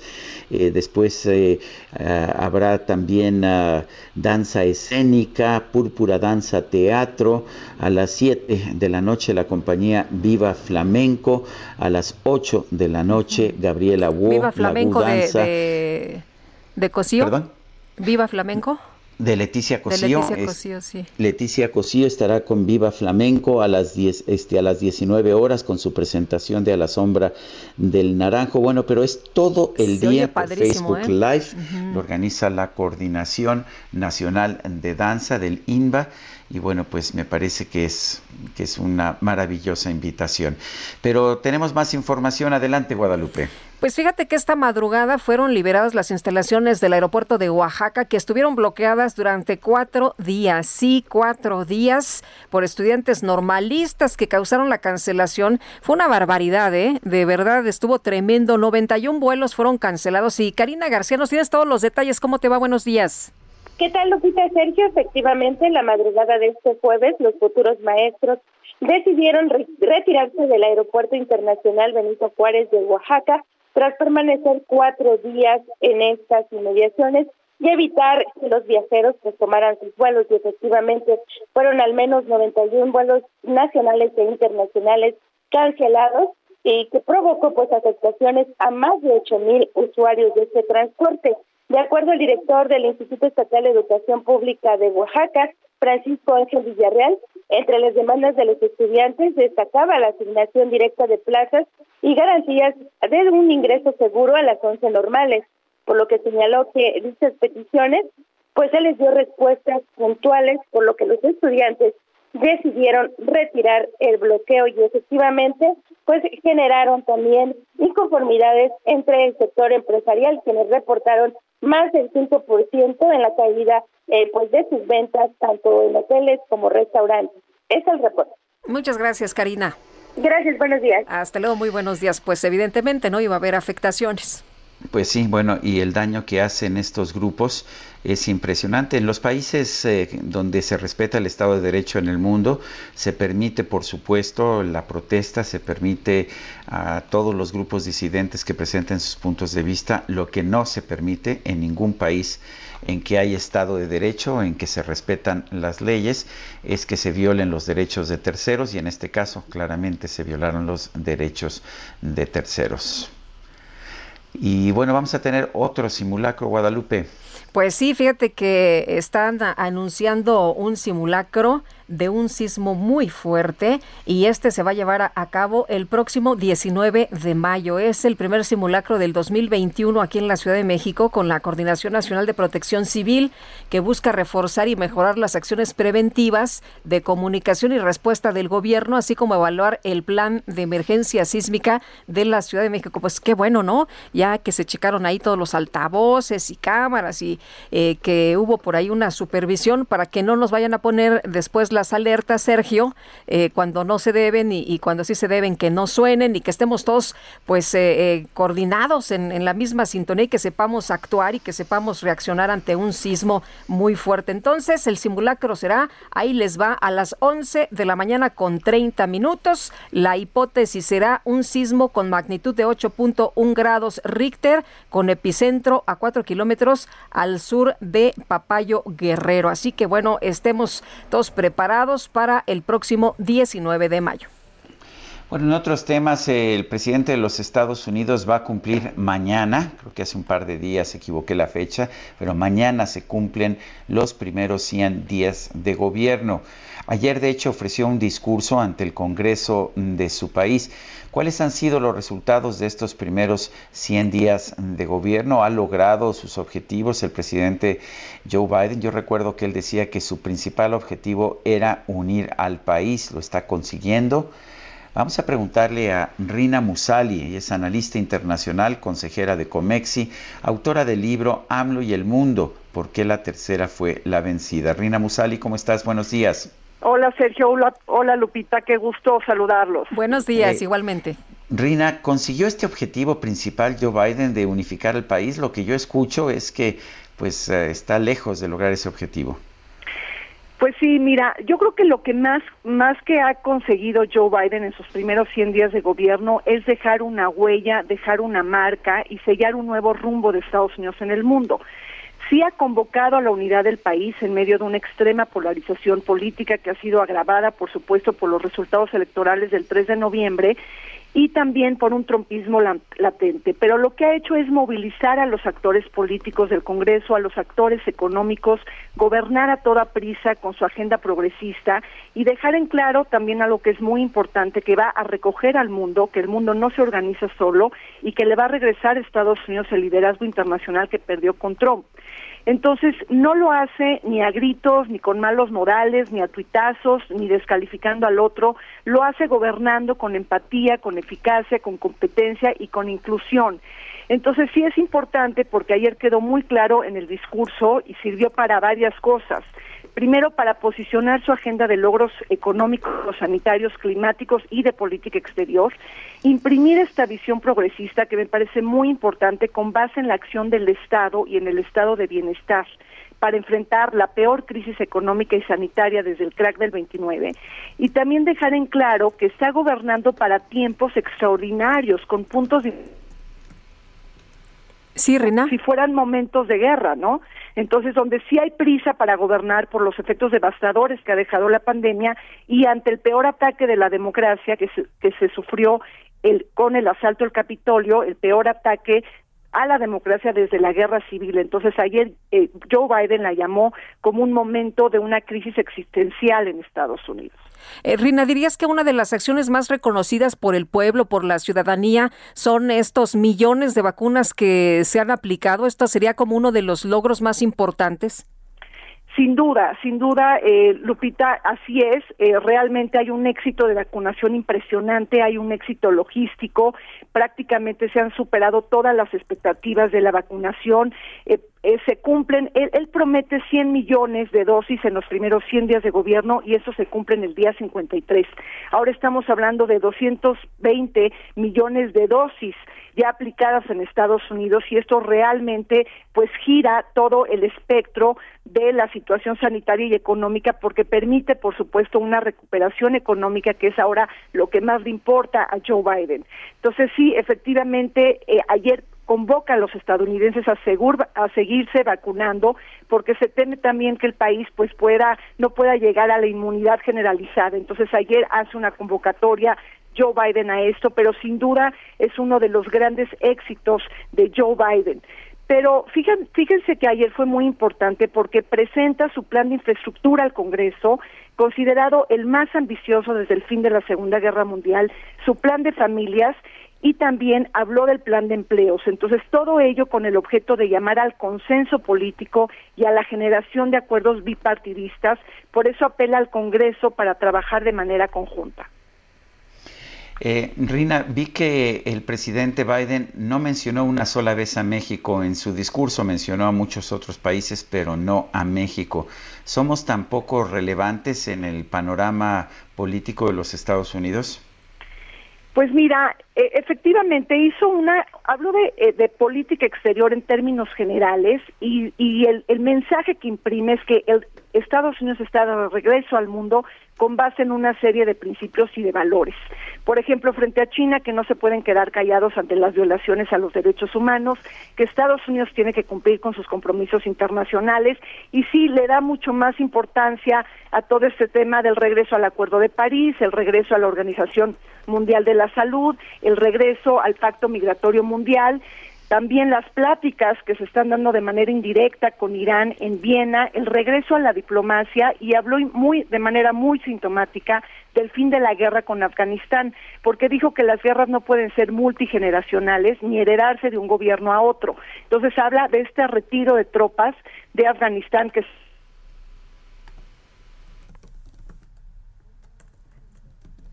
se cortó la comunicación. Bueno, teníamos ahí algún problemilla. Vamos a tratar de, de, ver si nos reconectamos. Ya estás de nuevo, Rina. Ahí, ahí, te escuchamos de nuevo, Rina. Ah, perdóname. Entonces, nada más comentar que sí habla eh, de, manera importante del fin, sella el fin de la guerra de Afganistán y le pone fecha a la salida de las tropas. Ahora, México, digo, de alguna manera, eh, no hablo eh, prácticamente de México ni de América Latina, habló de China, habló de Rusia, creo que les da una importancia eh, singular, pero es imprime este mensaje de que el mundo no se organiza solo, de que Estados Unidos regresa y regresa para quedarse en el orden internacional. Entonces, esto creo que es importante. Ahora, México, la verdad es que nosotros sí nos beneficiamos con los 100 días del gobierno de Joe Biden, sin duda, Sergio. Eh, no solamente México se beneficia, sino también el mundo. El crecimiento económico mundial, según la OCDE, en el 2021 será del 5.6% y 1.4 puntos de esta cifra la va a aportar Estados Unidos. Entonces, aquí el mensaje es que Biden no solamente motoriza la economía nacional, sino la economía internacional, y esto tiene un efecto arrastre y un efecto de cascada a México con este gasto expansivo, con políticas keynesianas, con los planes de estímulos fiscales y toda esta inyección de liquidez masiva que va a generar la recuperación económica tan anhelada sí. después de la peor catarsis económica y sanitaria de los últimos 100 años. Rina Musali, gracias por hablar con nosotros. Gracias, gracias a ustedes. Hasta luego, muy buenos días. Sí, tenemos en la línea telefónica a Pablo Gómez, presidente de la sección instructora en la Cámara de Diputados. Buenos días, Pablo. Buenos días, mucho gusto en estar en sus frecuencias. Bueno, el, ah, tengo entendido que la sección instructora determinó que va a proceder el desafuero del gobernador de Tamaulipas, Francisco García Cabeza de Vaca. ¿Cuáles fueron los criterios que tomaron en cuenta, Pablo? Bueno, la sección instructora lo que ha hecho es enviar al, a la mesa directiva la, un dictamen para que la mesa directiva convoque al jurado de procedencia y el jurado decida lo que considere. El jurado de, de procedencia es la Cámara en pleno. En realidad la autoridad que delibera y finalmente decide es el pleno. El, la sección instructora no es más que un instrumento para poder llegar a ciertas proposiciones, ¿no? Entonces los elementos son esencialmente la defraudación fiscal. En eso, pues no, la sección instructora no tuvo duda alguna de que esto pudo haber eh, ocurrido y fincó su, su proyecto básicamente en eso. En, la, en el año de 2019. Es el ejercicio fiscal de 2019. En la que, sí. Eh, Pablo, entonces, ¿mañana mismo se, se decide si se retira el fuero? Sí, mañana mismo. ¿Y no se, contemplarían otros delitos como delincuencia organizada y lavado de dinero? La, el fiscal considera que hay recursos de procedencia ilícita, que hay una masa importante de dinero inexplicado. Sin embargo, la sección instructora al analizar el pedido del fiscal eh, se encontró con un problema en cuanto a que el fiscal no perfeccionó, no detalló eh, el carácter ilícito del dinero, que es indispensable para tener convicción de que ese delito pudo haberse cometido. Tampoco estamos negando que se haya cometido ese delito, pero no tenemos la, fuerza suficiente para llegar a la convicción de que pudo haberse cometido. Entonces, eh, esto lo hacemos ver en el, en el, en el dictamen y seguramente que pues, cuando llegue el momento en el que todo esto eh, pues se presente en los juzgados, pues ahí el fiscal pues va a tener que ser más eh, preciso en esa parte, ¿no? Por lo que a nosotros toca no lo fue como quisiéramos, entonces genera algo de duda y entonces pues eh, la duda favorece al inculpado, ¿no? ¿Cuándo se va a votar esto en el Pleno? Porque ya se acaba esta semana el periodo ordinario de sesiones. Pues debe, debe votarse el viernes, mañana. Oye, Pablo, Santiago Nieto, el titular de inteligencia financiera, eh, acudió a una reunión de trabajo eh, ahí a, San Lázaro. Eh, ¿No hubo alguna información adicional? ¿Todo se reduce a la compraventa de este departamento? No, para nada. La, la, la comparecencia que hizo ante la sección instructora Santiago Neto fue amplísima. Abarcó muchísimas cosas, operaciones. de, de, ninguna manera todo este asunto se reduce a la compraventa de un departamento, ni siquiera tampoco el, lo de la defraudación fiscal. Lo de, lo de la defraudación fiscal no es un elemento, perdón, la venta del departamento no es un elemento eh, directo de la defraudación fiscal. La, defraudación fiscal se, se establece cuando hay más ingresos declarables que, lo que los que se declaran al fisco. Por lo tanto, hay una diferencia en donde hay un impuesto que no se paga, sencillamente, ¿no? Entonces eso es, eso es un fraude fiscal.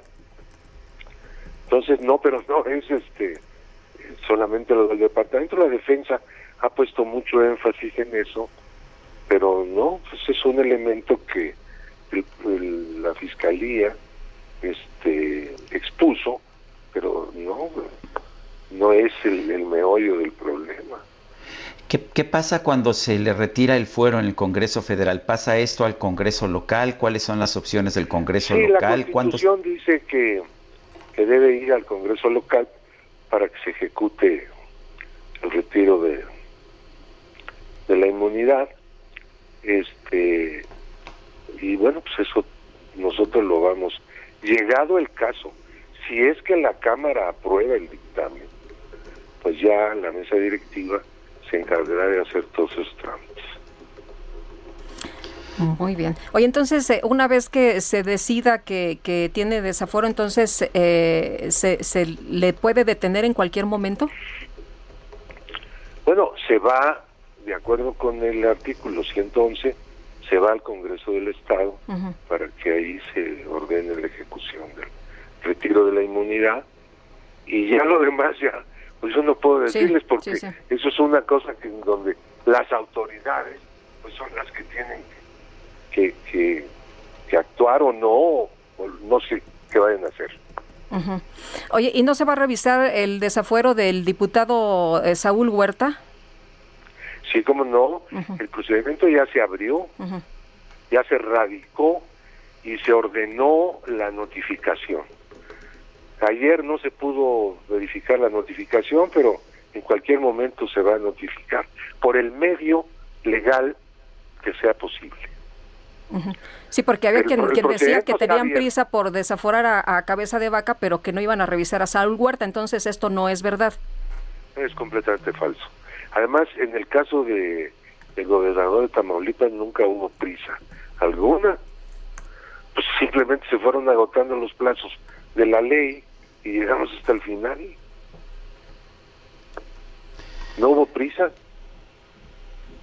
Todo fue normal. Pues Pablo Gómez, presidente de la sección instructora de la Cámara de Diputados, gracias por, como siempre, por ayudarnos a comprender este caso.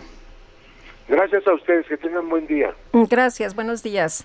Bueno, y eh, pues vamos a ver qué pasa. Eh, debe pasar ahora al Congreso local, si es que se aprueba, se tiene que aprobar esta semana, si no tendría que ser un extraordinario. Así son los tiempos políticos en nuestro país. Nos gustaría conocer sus opiniones, sus comentarios. ¿Por qué no nos manda un mensaje? ya sea de audio o de texto, lo puede hacer a nuestro número de WhatsApp, que es el 55 20 10 96 47, repito, 55 20 10 96 47. Guadalupe Juárez y Sergio Sergio Sarmiento estamos en el Heraldo Radio, regresamos en un momento más.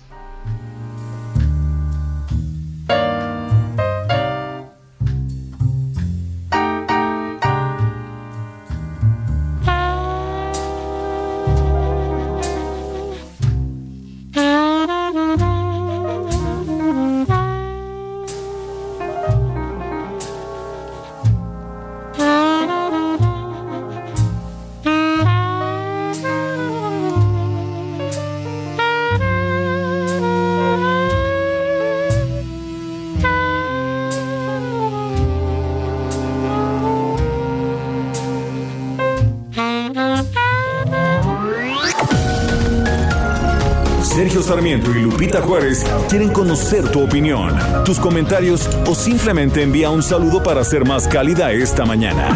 Envía tus mensajes al WhatsApp 5520 109647.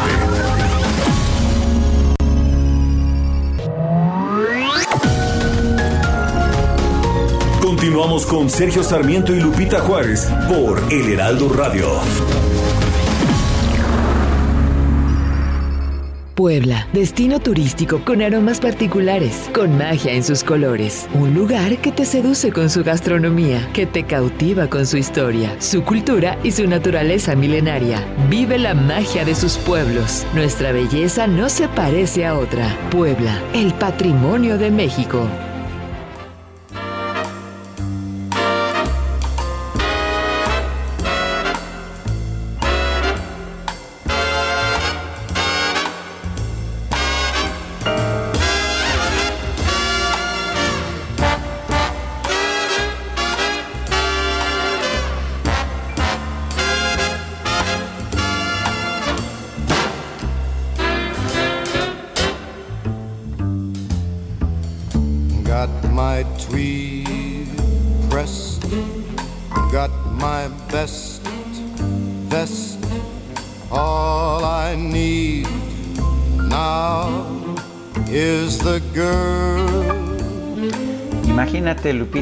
Ya tengo mi, mi traje de tweed, ya tengo mi chaleco planchado, ya solamente me falta la chica. Canta Frank Sinatra con la orquesta de Duke Ellington. La canción no es de Duke Ellington, la compusieron Jules Stein, la música y la letra es de Steven Sondheim, pero este fue pues un éxito, un éxito importante de Frank Sinatra con la orquesta de Duke Ellington. Pues oye súper bien. Oye, y si fuera en tiempos de pandemia, pues se quedaría así, ¿no? vestido, vestido y alborotado. Así es esto, ¿cómo ves, ah, Guadalupe? Estos tiempos de pandemia hay que hay que, sí, ya ves, en vez de ponerme yo mi, mi saquito bonito y mi corbata, estoy transmitiendo con una camisetita desde casa, ¿cómo ves? En pijama, está bien, está bien. Oye, y tenemos mensajes de nuestros amigos rapidito, excelente su trabajo como todos los días, no hay mejor lugar para estar bien informada. Los deportes con Julio Romero, una de mis secciones favoritas. Y dice otra persona, quisiera pedir un saludo para mi papá Ulises Bello Ábalos de parte de su hija Nelly y su nieta Dana. Lo queremos mucho, pues un fuerte abrazo para él, para toda la gente que nos escucha. La verdad es que pues cada vez es más sorprendente la cantidad de personas que nos escuchan y que están siempre atentas a las palabras de nuestro colaborador político Guadalupe. Así es, otra de nuestras secciones favoritas, la de Jorge Andrés Castañeda, analista político. Jorge Andrés, ¿cómo te va? Buenos días. Hola Lupita, hola Sergio, muy buenos días. Ya te andaba yo imaginando, Sergio, con ese eh, jajuar tan elegante que Ya ves. con mi, es un traje de tweed, ya no están de moda los trajes de tweed, debo, debo reconocerlo. Pero no estuvieron de moda ni cuando tú eras joven, Sergio.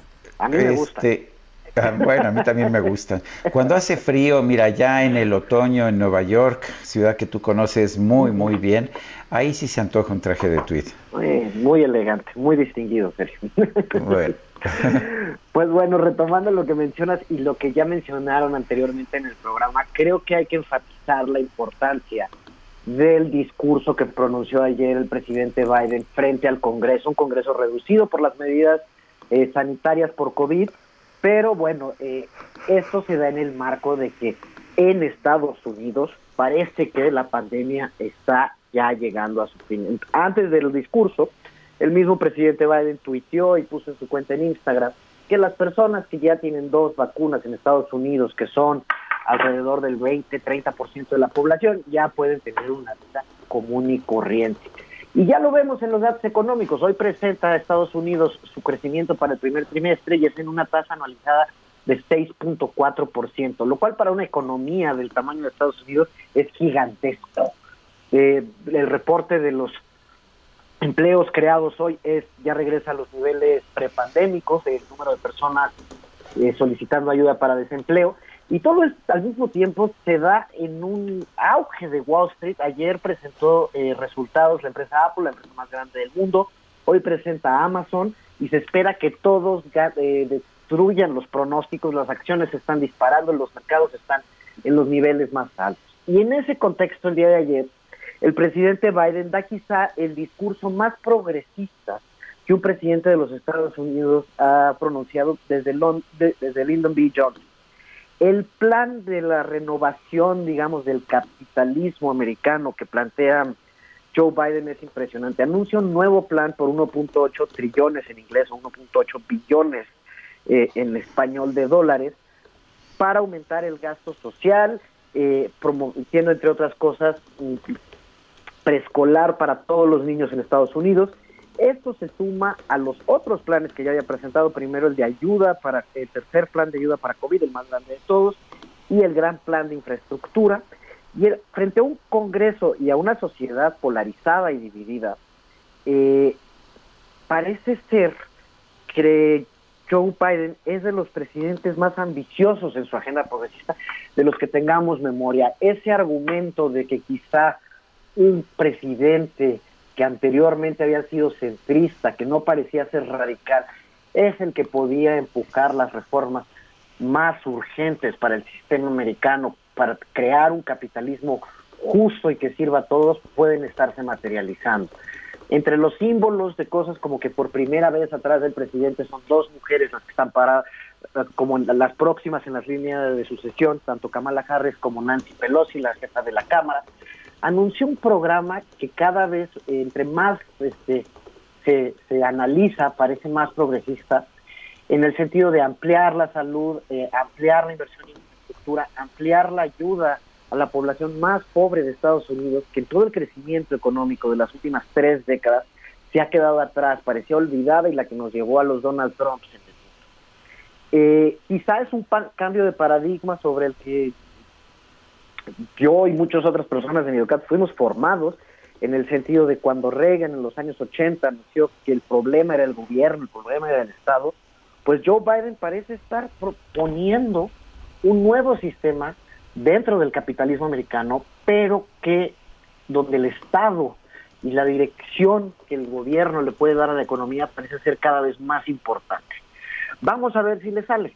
Tiene una ligera mayoría en la Cámara de Representantes, pero pues que puede durarle solo dos años, veremos, y más con la redistritación que se dio como resultado del censo, donde estados republicanos parecen estar ganando congresistas, y con una muy estrecha mayoría en la Cámara de Senadores, donde en realidad hay un empate, pero el voto de, eh, del desempate de la vicepresidenta es a favor de los demócratas, podrían pasar todas estas, algunas de estas reformas a través de lo que se llama el acto de reconciliación, que donde no se necesita una super mayoría, solo sí necesita que toda su bancada demócrata y en particular el senador de Virginia del Oeste, Joe Monkey, eh, coopere con los demócratas y no rompa filas, digamos, y vaya con los republicanos.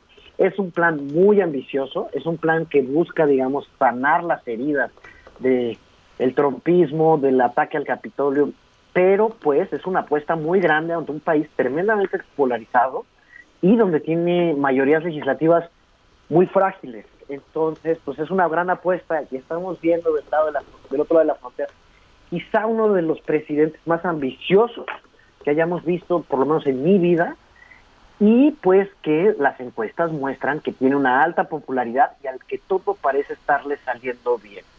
En este contexto, lo que me parece a mí más divertido de todo es que nuestro canciller esté haciéndose amigo de los rusos, que son particular, que a los americanos les caen particularmente bien y sobre todo en estos momentos. Eh, esto en medio de que la representante de, comercio de Estados Unidos pues ya se pregunta para qué México firmó el TEMEX y no le van a hacer caso. Pero pues nuestro canciller está feliz ahí en el Kremlin, tuiteando fotos, tuiteando en cirílico, precioso. Ojalá, este, pues bueno, haya comido un poquito de caviar y tomado vodka, se haya divertido por allá y pues más bien que a ver qué dicen nuestros vecinos los americanos de eso. Muy bien, Jorge Andrés, muchas gracias, muy buenos días. Muchas gracias a ustedes un saludo a todo el Hasta luego. Que por cierto, el canciller ya tuiteó que ya regresa para México, que viene muy contento y que nos trae muy buenas noticias. Estaremos atentos a su regreso. El senador de Morena, Martí Batres, va a proponer una reforma para que los consejeros electorales se abstengan de emitir opiniones o tener conductas que afecten o favorezcan a los partidos políticos o a candidatos. Eh, durante, pues en general, pero también durante una campaña como la que estamos teniendo. Eh, tenemos en la línea telefónica Martí Batres, presidente de la Comisión de Puntos Constitucionales del Senado. Martí, buenos días, como siempre, gracias por tomar la llamada. ¿Qué tal? Muy buenos días. ¿Cómo estás, Sergio? Gracias, Hola, ¿qué tal? Buenos días. A ver, me da un poco la impresión de que esto tiene destinatario claro. ¿Serían el consejero presidente Lorenzo Córdoba y el consejero Ciro Murayama? Ellos han incurrido en eso ahora, pero quien incurre en eso en lo posterior debería tener ese tratamiento sancionatorio. Ahora, actualmente esto no está establecido. Es que parece demasiado obvio que el órgano electoral pues no tiene que andar haciendo campañas ni a favor ni en contra de nadie. Lo dramático del asunto es que el órgano electoral está en campaña. O sea, estamos frente a la coalición PRI, PAN, PRD, INE en acción. Andan por todo el país Lorenzo y Ciro haciendo campaña. Y yo me pregunto, ¿y ya presentaron sus informes de gastos de campaña? Oye, Martí, pero lo que lo que se ha mencionado también es que a, a Morena no le gusta cuando no le favorecen los resultados. No, mira, yo creo que a ningún partido le gusta que un resultado no le favorezca, pero ese no es el tema, Lupita. El tema es muy sencillo. Los consejeros no tienen que hacer campaña en contra de nadie. Aquí no es un asunto de resultados, de una decisión que tome un órgano, esa es otra cosa. No, aquí estoy hablando de la campaña en la que están desde hace un año algunos consejeros electorales, militando en contra de una opción política y a favor de otra. No les corresponde. ¿Cómo vamos a confiar en ellos? Ellos son los que tienen que cuidar el voto ciudadano, son los que tienen que cuidar que la voluntad popular se respete, sea la que sea. No les corresponde hacer juicios de valor sobre las fuerzas políticas, sobre los programas, sobre las ideologías políticas. O sea, ¿no están respondiendo a la ley? ¿Están respondiendo a cuestiones personales? no están respondiendo a la naturaleza intrínseca de un órgano electoral que es la imparcialidad. Ellos están muy animosos, quieren hacer campaña, tienen una fobia en contra de una fuerza política. No, no puede haber gente con fobias en ese órgano electoral. fobia, fue, fobia fue la palabra que utilizó el presidente de la República ayer, ¿no?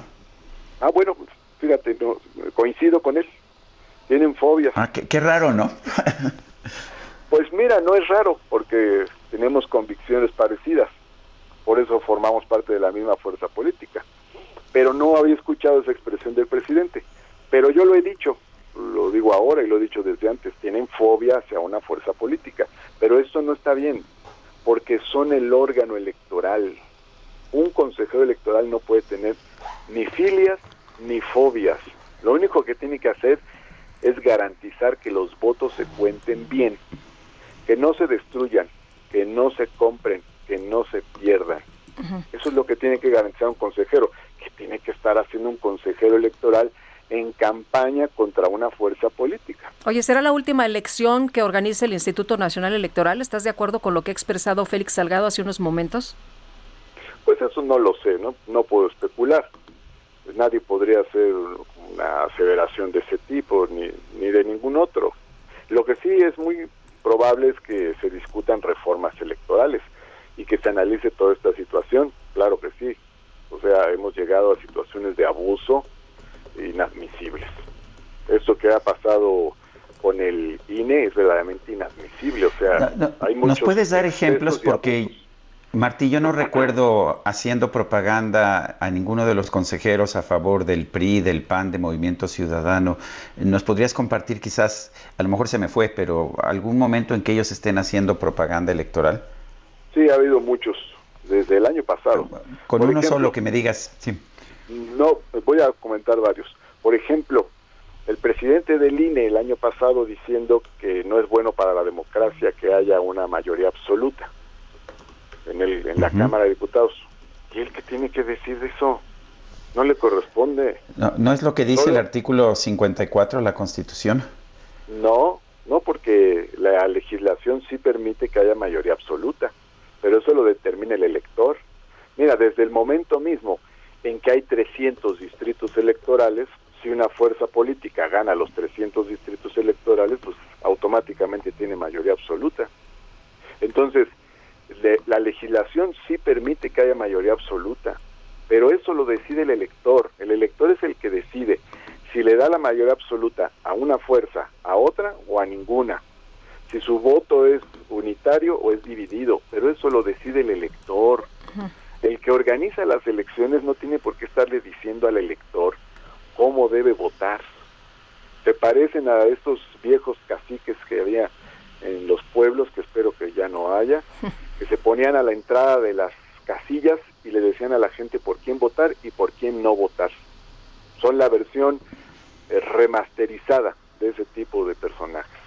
Oye, pero, pero por ejemplo, eh, pero, pero los partidos han, han hecho trampa, ¿no? Ahí sobre representación, dicen que votan por otros y luego se unen y luego pues ya eh, resulta que tú diste el voto por un partido y ahora votan pues como si fueran de otro. ¿No, ¿No es también engañar un poco a la gente y el árbitro no está aclarando las cosas? El árbitro es el que determina qué fuerzas políticas registran a qué candidatos. Ahora sí que no son las propias fuerzas políticas las que deciden eso en última instancia. el registro de los candidatos lo hacen las fuerzas políticas. Digo, lo hace, lo hace las fuerzas políticas ante el órgano y el órgano es el que le determina y es el que contabiliza y es el que asigna las diputaciones. Ahora, ajá. Sí, eh, Martí, eh, ¿qué tanto apoyo tienes de tu partido de Morena para esta iniciativa? Es una iniciativa que acabo de plantear, la planteé apenas el día de, ayer y seguramente se discutirá junto con muchas otras. He planteado otras iniciativas de reforma, por ejemplo, que la Corte pueda traer casos excepcionales eh, que sean resueltos por el Tribunal Federal Electoral, pero donde haya una alta controversia y se presume injusticia. También, por otro lado, he planteado, y no soy el único, la disminución de las prerrogativas económicas de los partidos políticos. Entonces, ahí hay varios temas. Pero hay más que han planteado otros legisladores y otras fuerzas políticas. Así de que hay materia para una reforma electoral, sí. Eh, Martí, eh, antes de, despedirnos así rápidamente, eh, ¿quieren un INE a modo? No. No, no, no, no, no. No queremos que haya un INE a modo. No, no creemos que el órgano electoral deba estar supeditado a ningún partido político, ni al nuestro tampoco, pero sí debe ser imparcial. No le toca a los consejeros del órgano electoral estar haciendo campaña en contra de una fuerza política y favoreciendo a otra. Ahí ya, ya puse un ejemplo, pero hay más, ¿no? Las conferencias tanto de Lorenzo como de Ciro en contra del populismo, este, en fin. La, este, la persecución que han realizado en contra del gobierno de la República.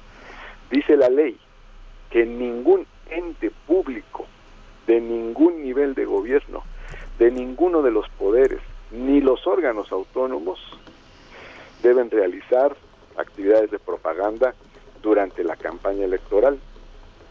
Pero, ¿cuáles son los entes públicos? ¿Cuántos hay?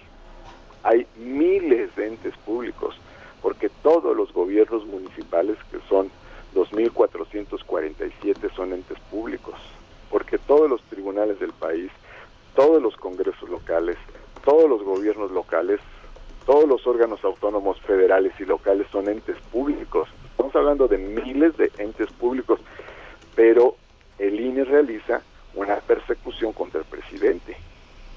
Yo no digo que no lo tengan que fiscalizar, sí, está dentro de sus tareas, pero de sus, dentro de sus tareas también está fiscalizar al gobernador de Jalisco, por ponerte un ejemplo, y dentro de sus tareas está fiscalizar un montón de gobiernos locales. No están cumpliendo con su misión porque tienen una fobia porque tienen una orientación política en contra de una fuerza política. Muy bien. Yo quiero agradecerte como siempre, Martí Batres, el haber conversado con nosotros. Estamos en contacto. Gracias, Sergio. Gracias, Lupita. Hace tiempo que no platicábamos. Así es, así es. Siempre es un gusto. Gracias. Igualmente, un Hasta luego. Bueno, y la farmacéutica alemana BioNTech informó que las personas que se están vacunando contra el coronavirus con el biológico de Pfizer van a necesitar una tercera dosis. El doctor Alejandro Macías es especialista en influenza y comisionado nacional para la atención de la influenza en México en 2009, a quien saludamos con mucho gusto como siempre. Doctor, ¿qué tal? Buen día. Hola, buenos días, Sergio Lupita. Me da gusto estar con ustedes. Gracias. Eh, ¿Cómo ve este anuncio? Eh, ¿Habría que, si, si ha sido uno vacunado con Pfizer, habría que buscar esa tercera dosis? Eh, no, mira, Sergio, de acuerdo con los datos eh, internacionales, no está justificado ahora hacer eso. de acuerdo también, por ejemplo, con la experiencia de Israel, dos dosis deben ser más que suficientes. No ha habido rebrotes en población vacunada.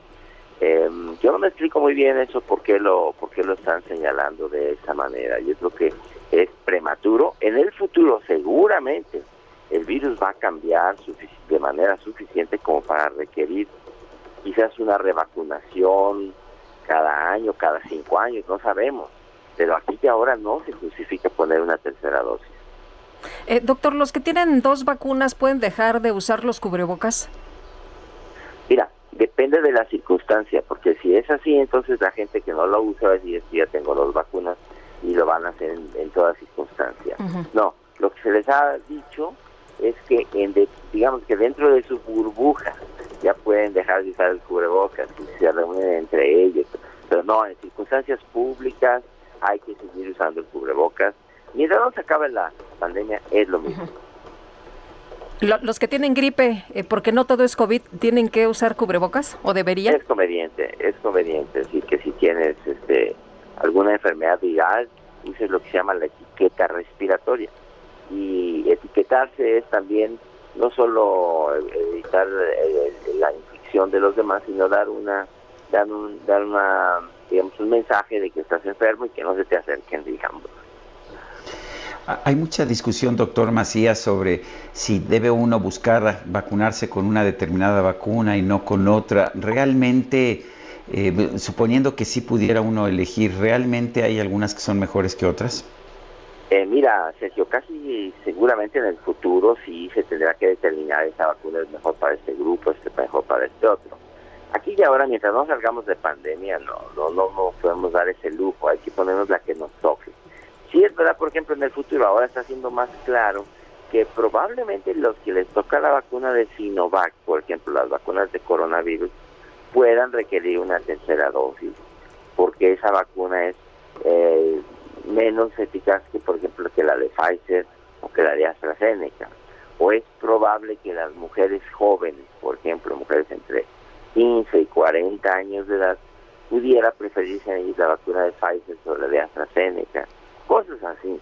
Pero aquí y ahora no. Aquí y ahora ponte la que te toca, que es la mejor para ti. Y en el futuro se tendrá que determinar que algunas son mejores que otras en determinadas circunstancias. Doctor, aunque el gobierno celebra eh, la aplicación de vacunas y lo celebramos todos, reconocemos que la vacunación sigue siendo lenta en, en México. Eh, la única vacuna o lo único que tenemos para protegernos sigue siendo el cubrebocas. ¿Deberíamos eh, seguir con esta medida? Desde luego, mientras no se acabe la pandemia, mira, la lentitud obedece sobre todo a que no ha entrado en funcionamiento la planta de Leomont, que es la que va a producir todo eh, la vacuna de AstraZeneca. Esa es la vacuna que vamos a tener por 10 millones cada mes. Eh, no, no hemos tenido una buena explicación de por qué no está funcionando toda esa planta, pero esa planta se supone que tenía que empezar a producir desde marzo. Eh, entonces, mientras esa planta no esté, pues vamos a tener que tener una, una vacunación lenta. Ahora, la gran ventaja que tenemos los mexicanos es que ya tenemos mucha gente inmune porque pues mucha gente ya se infectó. Pues doctor Alejandro Macías, especialista en influenza, comisionado nacional para la atención de la influenza en México en 2009, gracias por tomar esta llamada. Gracias, Lupita Sergio. Hasta luego, doctor. Buenos días. Bueno, pues ahí está, ahí está esta eh, pues estas explicaciones, por lo pronto no es necesaria una tercera dosis de ninguna. Son las 9 con 24, no sé si públicamente, aprovecho rápidamente una felicitación a mi sobrina Pamela Sarmiento, quien acaba de dar a luz a un nuevo chiquito que le puso Ander, un nombre vasco, como ves? Ah, pues muchas felicidades. Qué bonito nombre. Bonito nombre. Bueno, son las 9 con 24. Regresamos un momento más. She would hold me and a smile would spread around us so completely. Sergio Sarmiento y Lupita Juárez quieren conocer tu opinión, tus comentarios o simplemente envía un saludo para ser más cálida esta mañana. Envía tus mensajes al WhatsApp 5520 109647.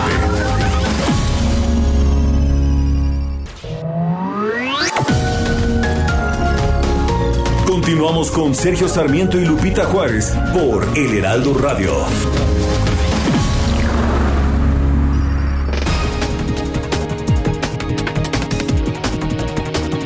Son las 9 de la mañana con 30 minutos. Vamos a un resumen de la información.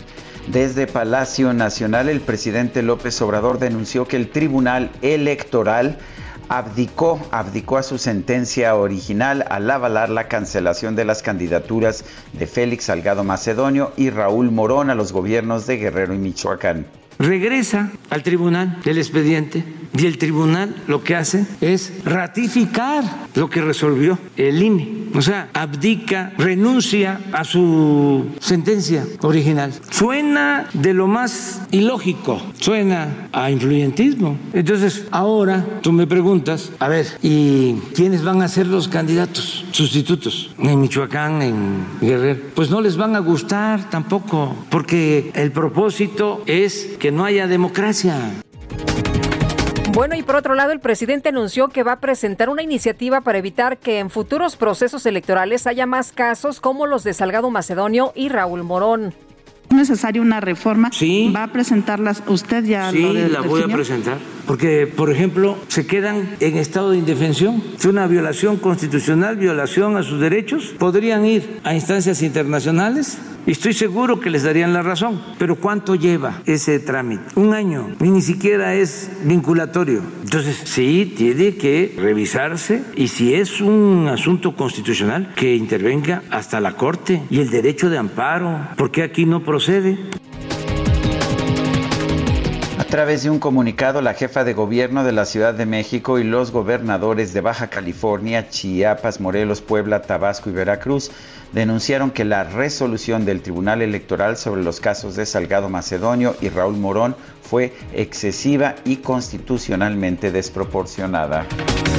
El Consejo General del INE declaró válido y definitivo el padrón electoral y también la lista nominal que se va a utilizar en las próximas elecciones. Incluye 93.67 millones de ciudadanos. Y ahí estamos tú y yo, Guadalupe. Ahí estamos, ahí estamos.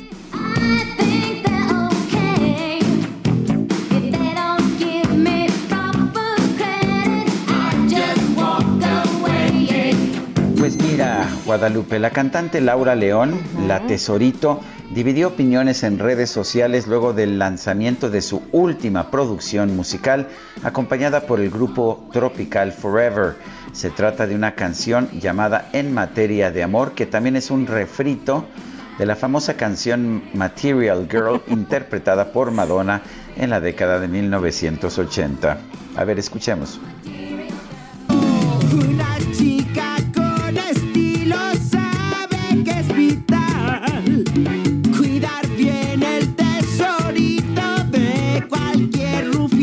Ni por guapo, ni por rico. Guadalupe, no sé por qué, pero me gustaba más la original. Ay, a mí me gusta mucho esta porque tiene mucho, mucho sabor, mi querido Sergio. Aunque la letra está medio extraña, pero bueno. Sí, ¿verdad? Bueno. Sí, sí, está medio rara. ¿Cómo es? Hay que cuidar el tesorito. Pero para una, para una fiesta, pues ni, ni oyes, ni oyes la, la letra, ¿no? Bueno. Bueno. Sergio Sarmiento y Lupita Juárez. Tecnología con Dalia de Paz. Día de Paz. Seguramente también le gusta a Laura León. ¿Cómo estás, ¿Ah, Dalia? sí? sí, sí, sí. ya estoy bailando desde que escuché este, este ritmazo de Laura León, Sergio Lupita.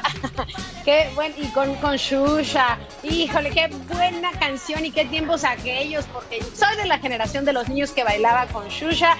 Yo no sé ustedes, pero seguramente son de los míos. Y hablando de bailar, le mando un abrazote a mi adorada amiga yucateca Natalia Falcón, que nos está escuchando y que dice que ella también disfrutó y, y, y sigue rumbeando ahí con la música de esta famosa brasileña ex esposa de Pelé. Si les parece bien, ¿qué tal que arrancamos este jueves tecnológico con unas sorpresas para celebrar el Día del Niño?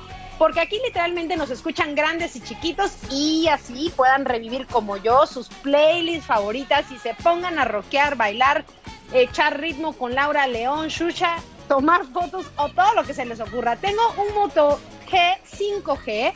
Este smartphone es uno de mis teléfonos favoritos porque además de que incorpora un poderoso procesador Snapdragon 750 5G, batería de 5000 mAh y pantalla Max Vision HDR10 de 6.7 pulgadas para que vea sus series, películas, trabaje, juegue y tome unas fotazas con su sistema de cámara de 48 megapíxeles y por supuesto para que nos sintonice cada mañana en la app del Heraldo Radio o en el podcast de Sergio y Lupita. Así que vamos a festejar este Día del Niño con el smartphone de Motorola y la familia Moto G. Lo único que debe hacer es contarme cuál fue su primer celular y cómo lo recuerda. Me debe mandar esto a Dalia de Paz hradio.gmail.com. Repito, Dalia de Paz hradio.gmail.com. Échele ganas porque vamos a seleccionar la historia más emotiva de cuál fue su primer celular. Así que ahí está en mi Instagram y Twitter, Dalia de Paz, les comparto más detalles. Y el segundo regalo para celebrar este día tan especial son los nuevos audífonos de Realme, los Realme Buds Air Pro. Estos auriculares, Sergio Lupita, em, son inalámbricos con cancelación de ruido, carga rápida, conexión instantánea vía Bluetooth. Son compatibles con iOS y Android.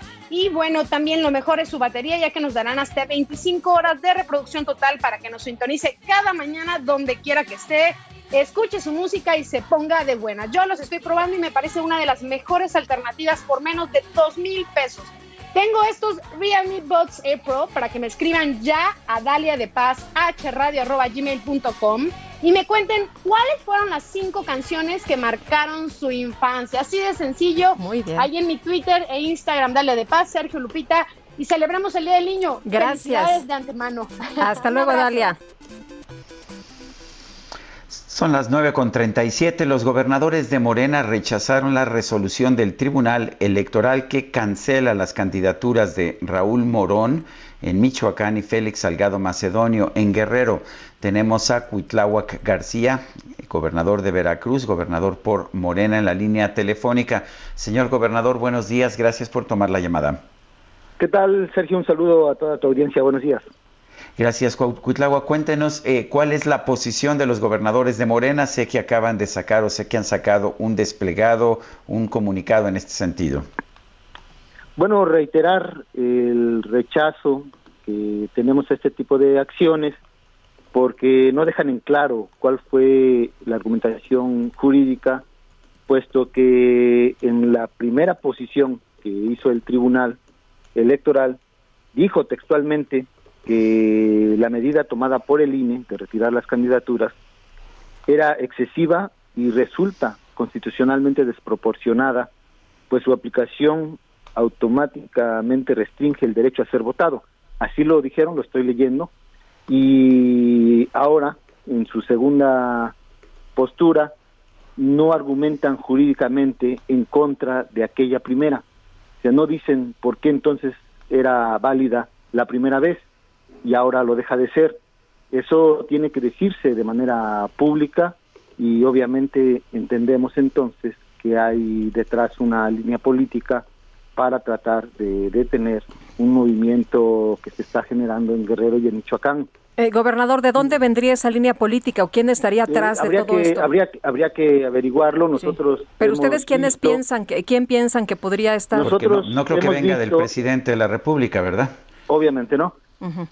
Nosotros hemos visto en varias ocasiones, en momentos cruciales, eh, determinaciones tanto del INE o antes IFE como del Tribunal Electoral que resultan muy polémicas, que no exactamente obedecen a lo que constitucionalmente se establece en la Constitución, en lo que pretende ser órganos que organizan, que vigilan y califican las elecciones eh, donde se contraponen a lo que sería la imparcialidad eh, fundamentalmente. Y ya lo vimos, por ejemplo, en una ocasión cuando en el 2006 eh, juzgaron la intervención del presidente Fox en favor de uno de los candidatos. En, en ese... ¿Sí, ¿Sí me escuchan? Escuchamos perfectamente, sí. En, en 2006 estamos... en el 2006, en el 2006 Estamos hablando de hace 15 años. Eh, era otro tribunal, ¿no? Sí, pero nada más hablo de la instancia. de la instancia si del yo veo, Tribunal Electoral y del INE. Yo veo los fallos del Tribunal Electoral, en, no sé, en los últimos dos o tres años, casi todos han, han favorecido a Morena. Por ejemplo, cuando el INE determinó mm. imponer una sanción al, a Morena por utilizar fondos del partido para propósitos sociales. El INE buscó sancionar, el tribunal decretó que eso que, no era válida la sanción del INE y así creo que casi todas las decisiones del tribunal han favorecido a Morena. Deberían ser todas. A todas deberían favorecer a Morena. derecho. Todas, o sea, un, un, INE ni un tribunal podrían variar eh, sus decisiones fuera de la ley. ¿Cómo? ¿Podrían variar sus decisiones fuera de la ley? No podrían variar ah. sus decisiones fuera de la ley. Eh, ¿Qué piensa usted entonces de, del artículo 229 de la ley? Tiene que ser, ¿Por qué tiene que ser esta de manera desproporcionada cuando en otras ocasiones, si con la misma ley, no quizá no con los mismos magistrados, no con los mismos integrantes del Consejo General del INE, sí, pero con la misma ley determinaron otras acciones. Por ejemplo, en el 2006, cuando juzgaron eh, la intervención del presidente Fox, la calificaron de que en efecto era una acción ilícita. Su intervención a favor de en ese entonces Felipe Calderón. Y la dijeron así. Sí es cierto, es ilícita, pero la medida hay que ver su proporcionalidad y los efectos no medibles, etcétera, etcétera. O sea, ahí se fueron al detalle y argumentaron esta proporcionalidad y ahora no.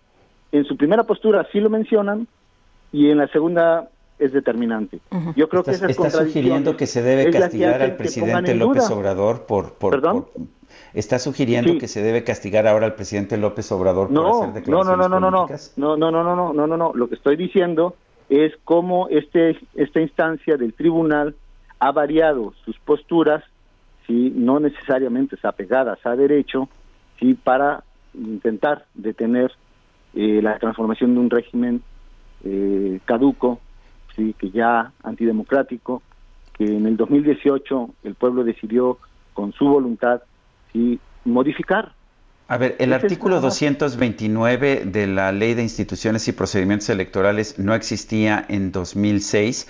De hecho, fue, fue establecido en 2014 cuando se hizo esta ley, porque antes había el Código Federal de Procedimientos Electorales. El movimiento de López Obrador fue el principal ah, promotor de ese artículo, porque decía que el PRI y el PAN estaban eh, utilizando dinero ilícito en las precampañas. Eh, ¿Qué hacemos ahora con el artículo 229? ¿Lo derogamos? Estoy de acuerdo. Yo en lo personal estoy de acuerdo. Pero pues por lo pronto hay que aplicarlo, ¿no?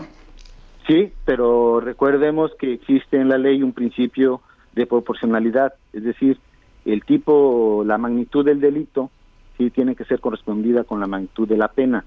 Ese es un principio que tienen que acatar todos los que son magistrados y que son eruditos de la ley y tiene que hacerlo, si no, entonces en manos de quién estamos.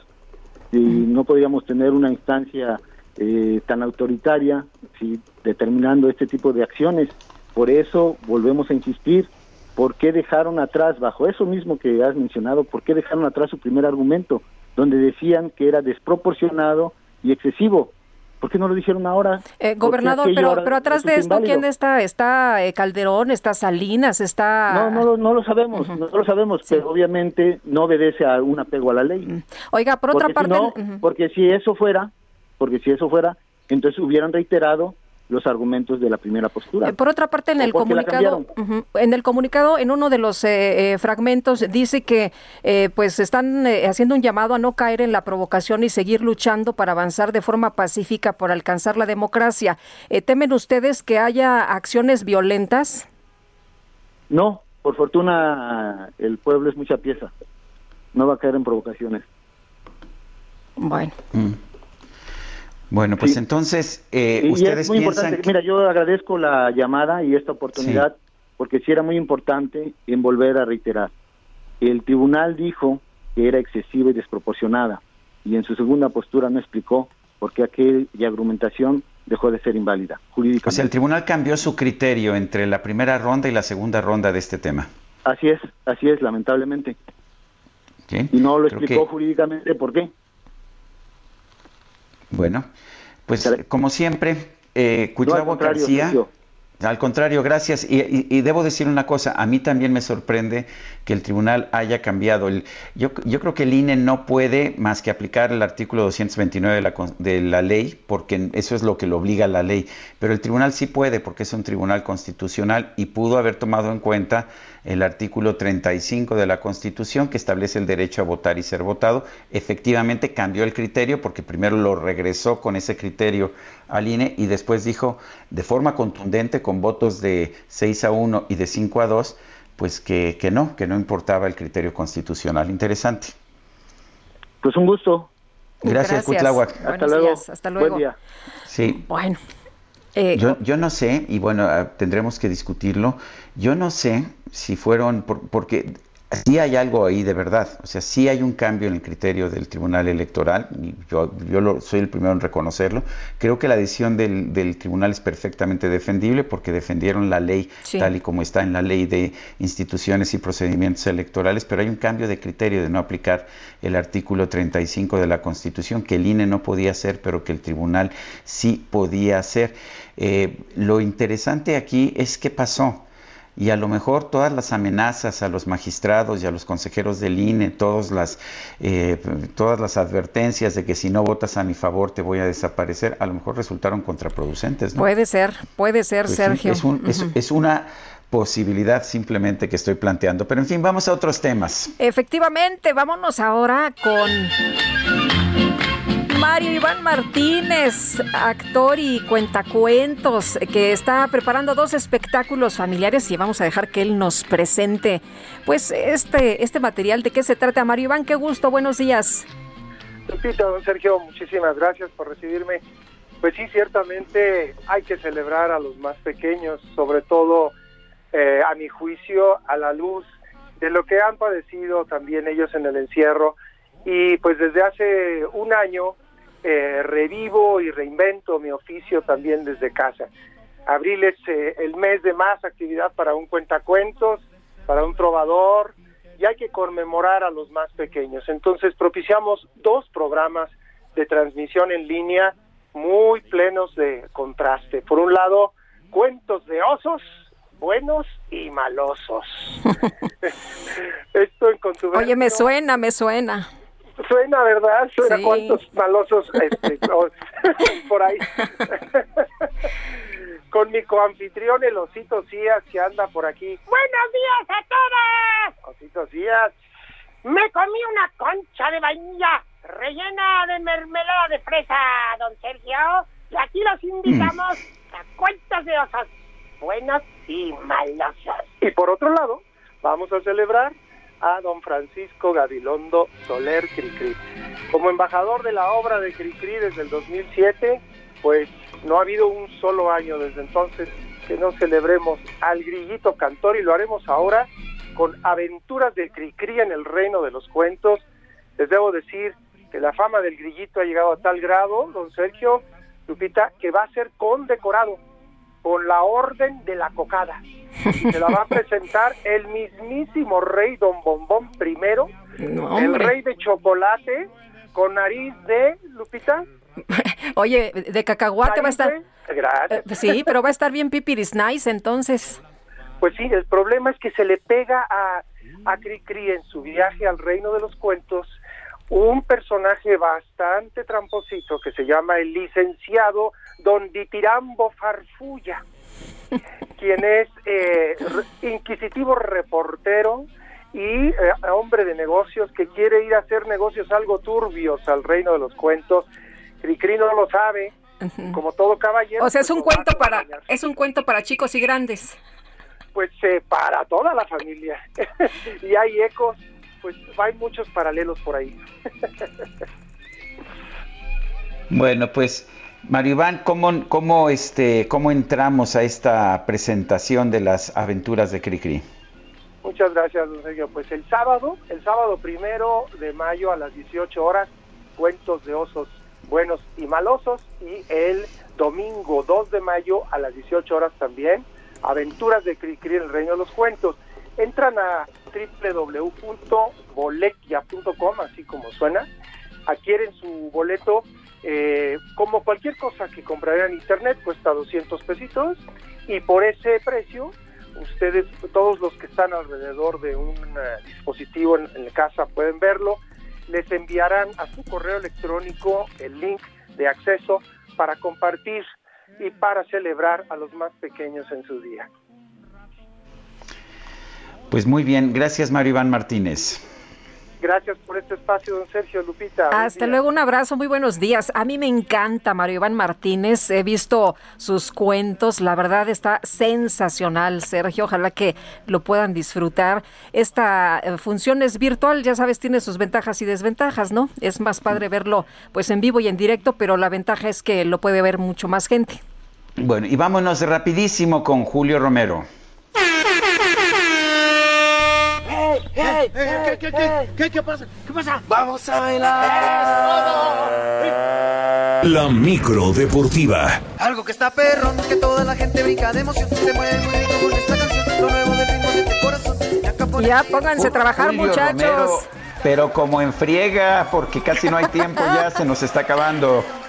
¿Cómo están, Sergio Lupita, amigos del auditorio? Qué placer saludarles este jueves. Vámonos rapidísimo con la información deportiva. Actividad de la Champions League, juegos de semifinales. El día de ayer el Manchester City derrotó 2 por 1 al Paris Saint Germain. Da sorpresa el equipo del Manchester City.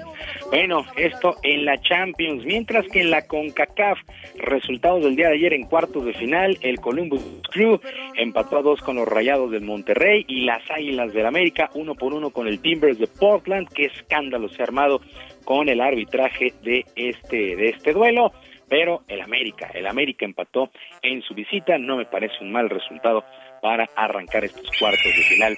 También el día de hoy se pone en marcha la fecha 17 y última del torneo Guardianes 2021 a las 9 de la noche.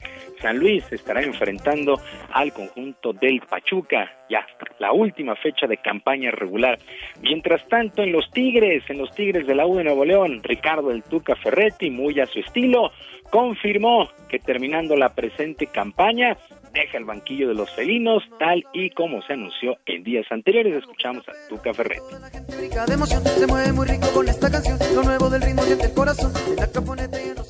De esto no hay tema más que terminando la temporada es definitivo.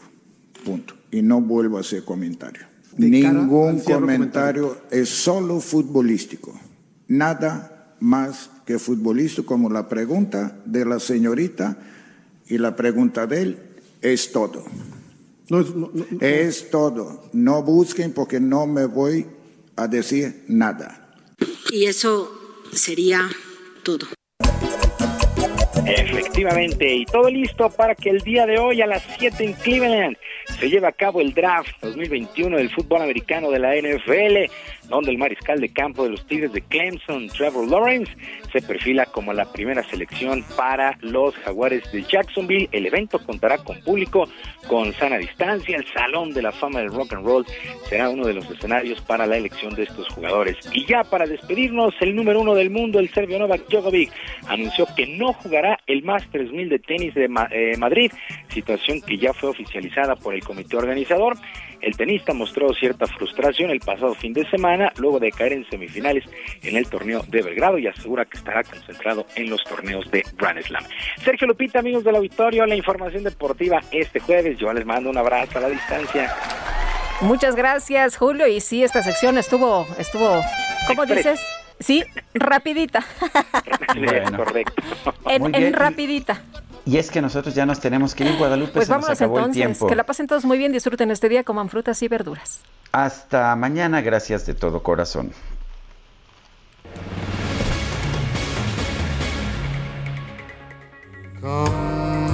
Come to me by and by. But if he don't come back, then I never sigh or cry. I just must die.